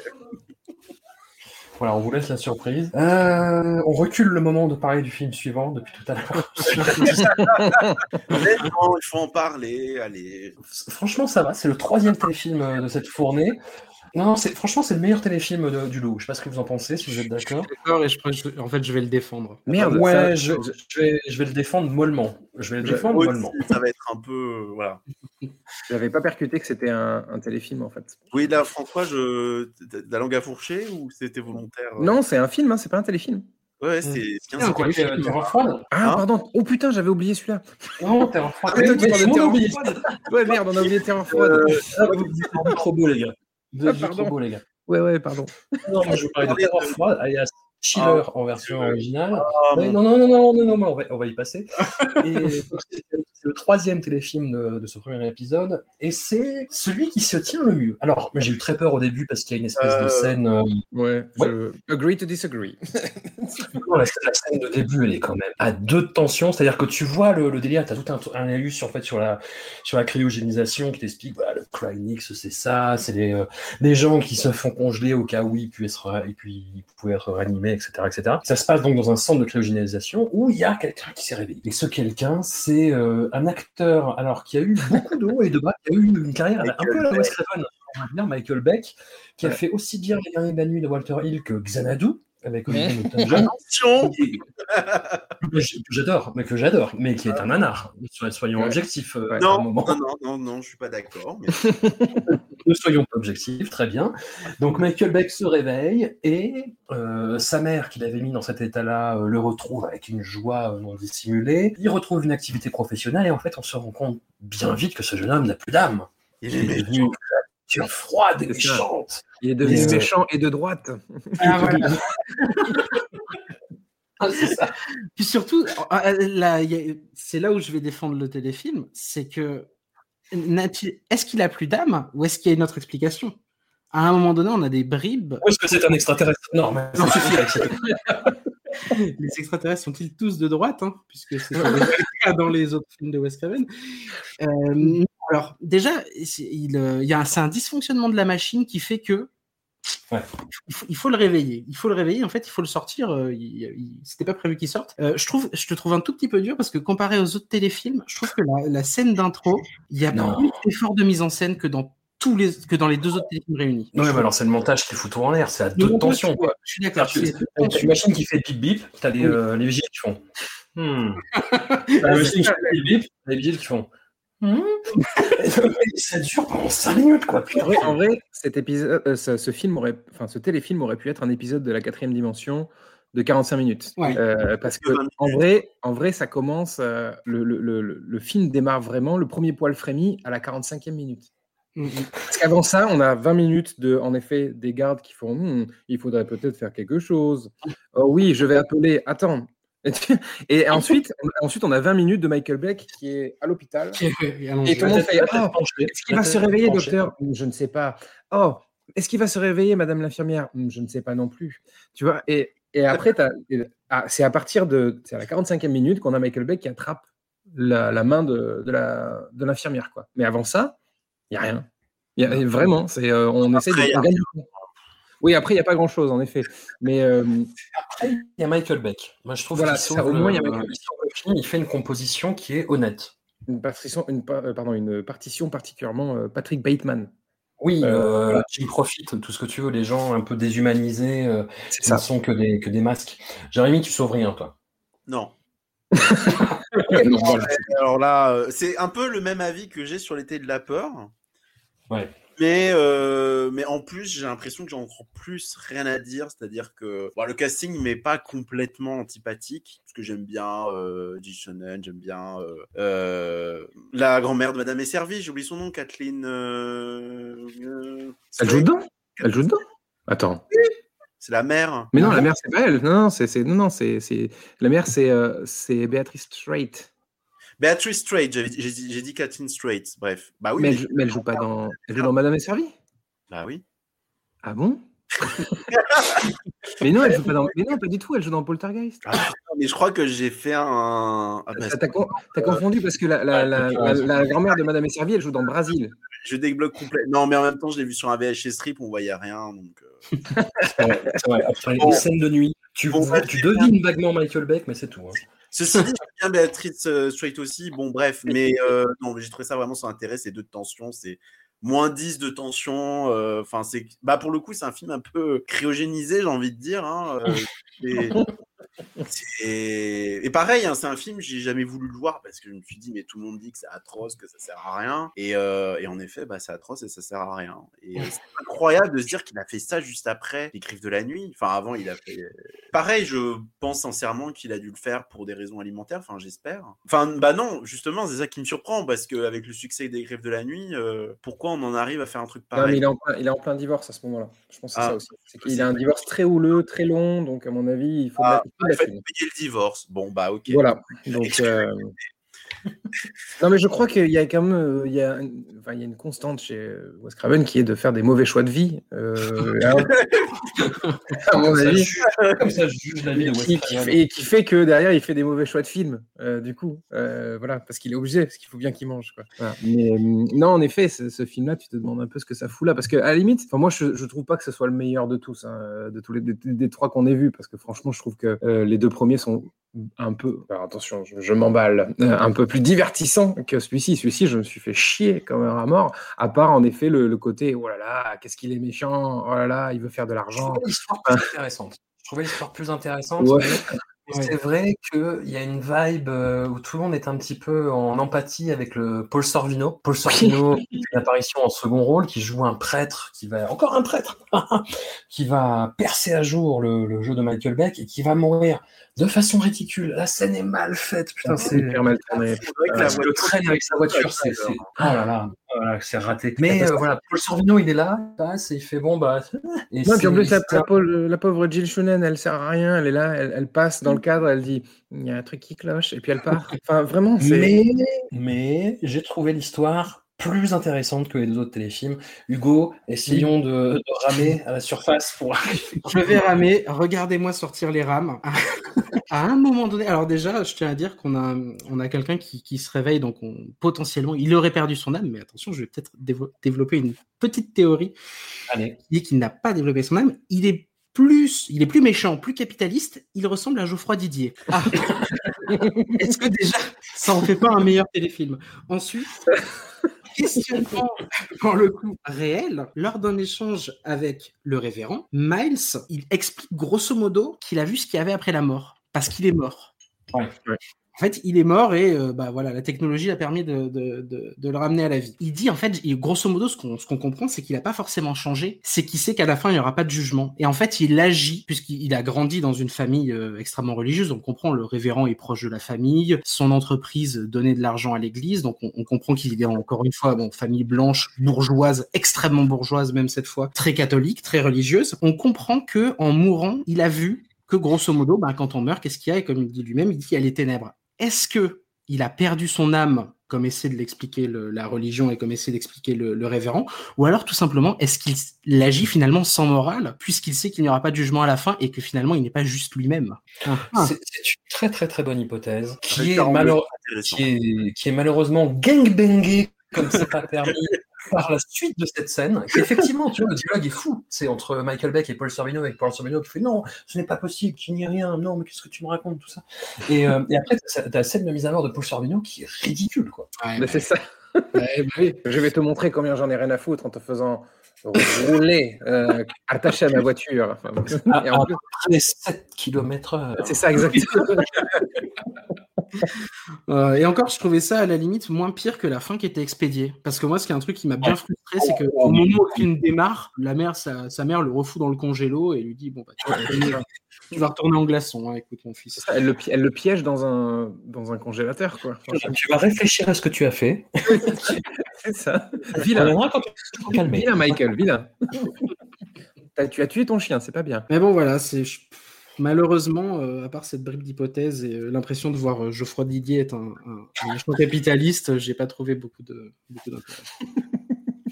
Bah, écoutez, on, on va arriver au dernier film de cette première partie. Euh, film que j'ai découvert pour l'occasion, et je pense que va être le cas de la majorité d'entre vous. Quel film étrange Ah oui. Le. Mortel, Deadly Friend, qui commence comme un espèce de... Pas de film...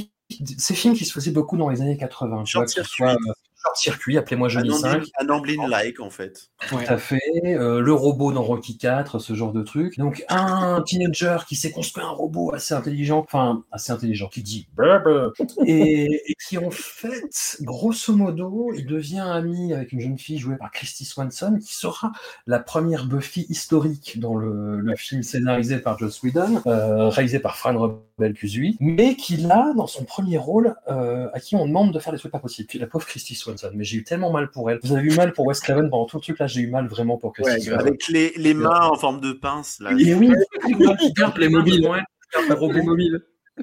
Et donc, du coup, il arrive un problème à Christine Swanson qui va à l'hôpital et il décide de faire une espèce d'opération de Frankenstein, c'est-à-dire de greffer la puce de son robot sur sa, sur sa copine putative, donc Christine Swanson, et Christine Swanson fait le robot des années 80 après.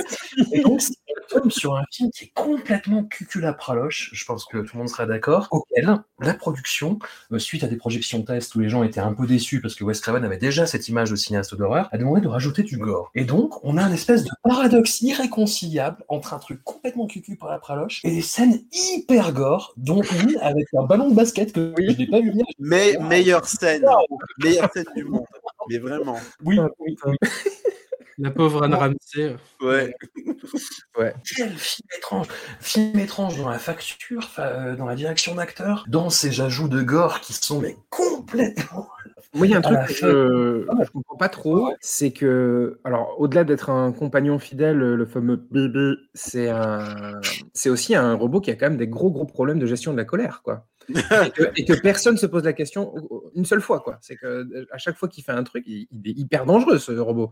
Il est ingérable en fait. Il, écrase les couilles d'un cambrioleur à un moment, non C'est ça? Non, il écrase les couilles aussi d'un bouli, quoi. Enfin, tu vois, ah mais, mais, mais, il fait plein de trucs. C'est-à-dire qu'il est tout le temps en train de me... hyper menaçant tout le temps. Il voit tout le monde comme une menace en fait. Là, il veut tout le temps la bagarre en gros. Et, euh, et, et, personne se pose jamais la question. C'est genre ah c'est Bibi, c'est mon copain. et alors, ce que je me suis demandé, est-ce qu'il n'y a pas une espèce de tension sexuelle entre Bibi et son créateur Tu vois, à partir, mais même avant qu'il prenne possession de Christy mais bien sûr, si, si, il, a, il a un rapport hyper étrange avec, euh, avec sa créature. En fait, c'est une sorte de. C'est un, c'est, un mythe de Frankenstein revu à la sauce euh, John Hughes euh, dans le sens créature de rêve, quoi. c'est, exactement ça. C'est, on, on, prend une créature de rêve, en Frankenstein, on les met ensemble, ça fait un espèce de mélange trop bizarre, et du coup, c'est, en ça que ça devient.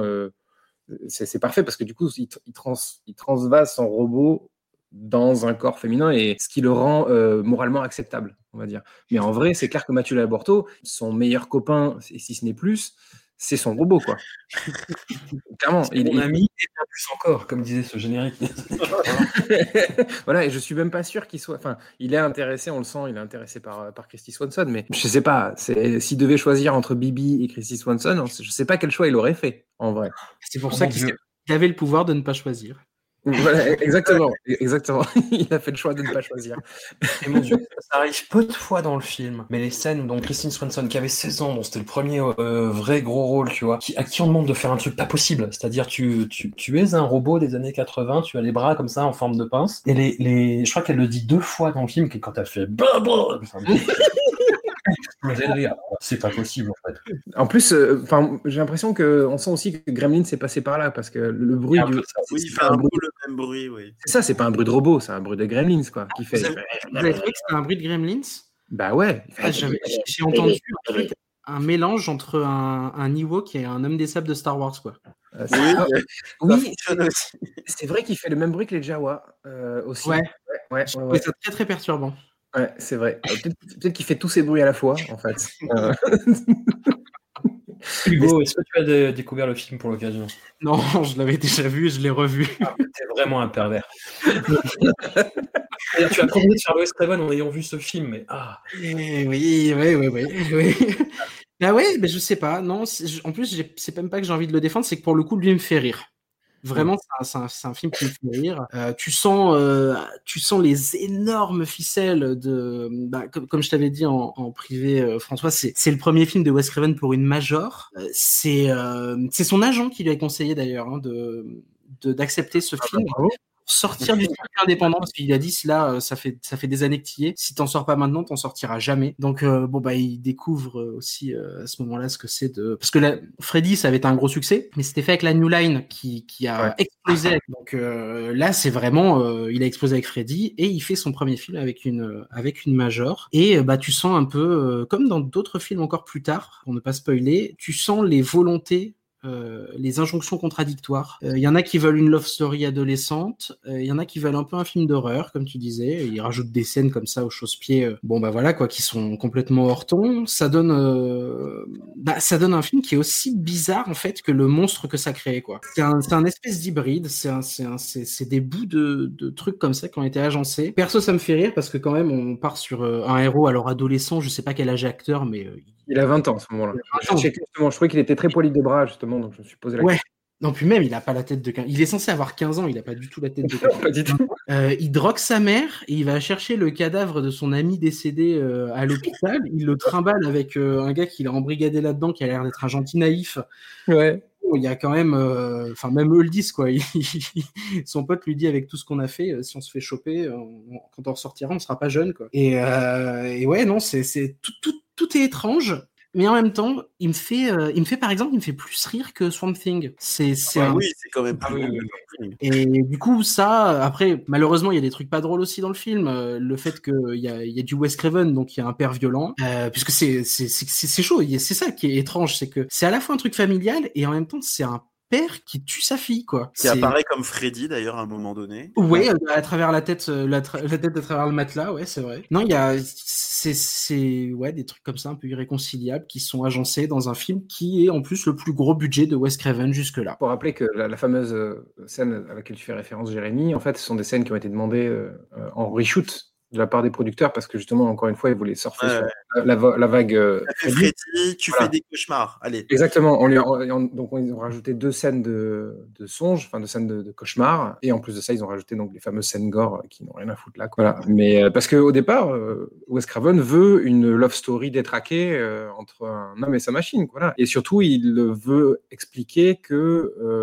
et alors, ça, c'est son point de vue. Je ne le défends pas forcément. mais il veut expliquer qu'en vrai, les vrais méchants, les vrais monstres du film, ce sont les adultes, encore une fois. Voilà, et ce sont pas le, donc symbolisé par le père de, Christy Swanson, mais euh, il va jamais essayer de diaboliser son, son héros, quoi. Mm. Dans, tout ce qu'il fait, parce que à la fin, en gros, c'est l'amour qui gagne. Et d'ailleurs, le film, il l'avait envisagé comme euh, un truc euh, tout public qui euh, devait s'appeler uniquement Friend et pas Deadly Friend. Enfin, quand tu penses, tu te dis en fait quel film ça aurait pu être si Wes Craven avait pu aller. un euh, like ou un truc à. Ouais, mais je sais pas parce que quand même avec la démarche d'un Wes Craven, est-ce que ça aurait été vraiment un Amblin like Je sais pas parce que c'est on, on, en voit quand même des bribes dans le film de ce que ça aurait pu donner. Donc autant tu peux défendre des films produit par Amblin, autant là, quand même, euh, enfin, tu vois que Christy Swanson, elle va pas bien euh, dans la deuxième moitié du film, quoi.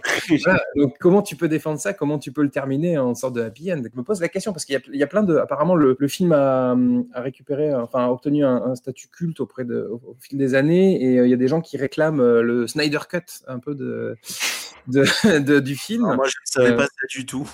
ouais, apparemment, il, y a, y a il demande à ce que, ce que le, la Director's Cut soit, soit sorti. Je pense que la Director's Cut n'a jamais existé, en fait. Euh, ou alors, ils l'ont brûlé euh, tous. Tous les présidents euh, de Warner se sont mis tous ensemble. Ils ont fait un feu de joie. Ils ont dansé au-dessus. Mais le truc ne doit plus exister. Mais imagine la gueule que ça aurait pris. Plus que là, quoi. Je suis très curieux.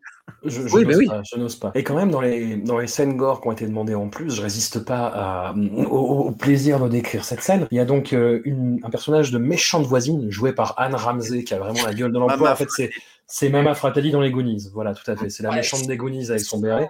Et c'est surtout, enfin, pour moi, c'est Madame Lift dans Balance-moi hors du train. Ouais, aussi.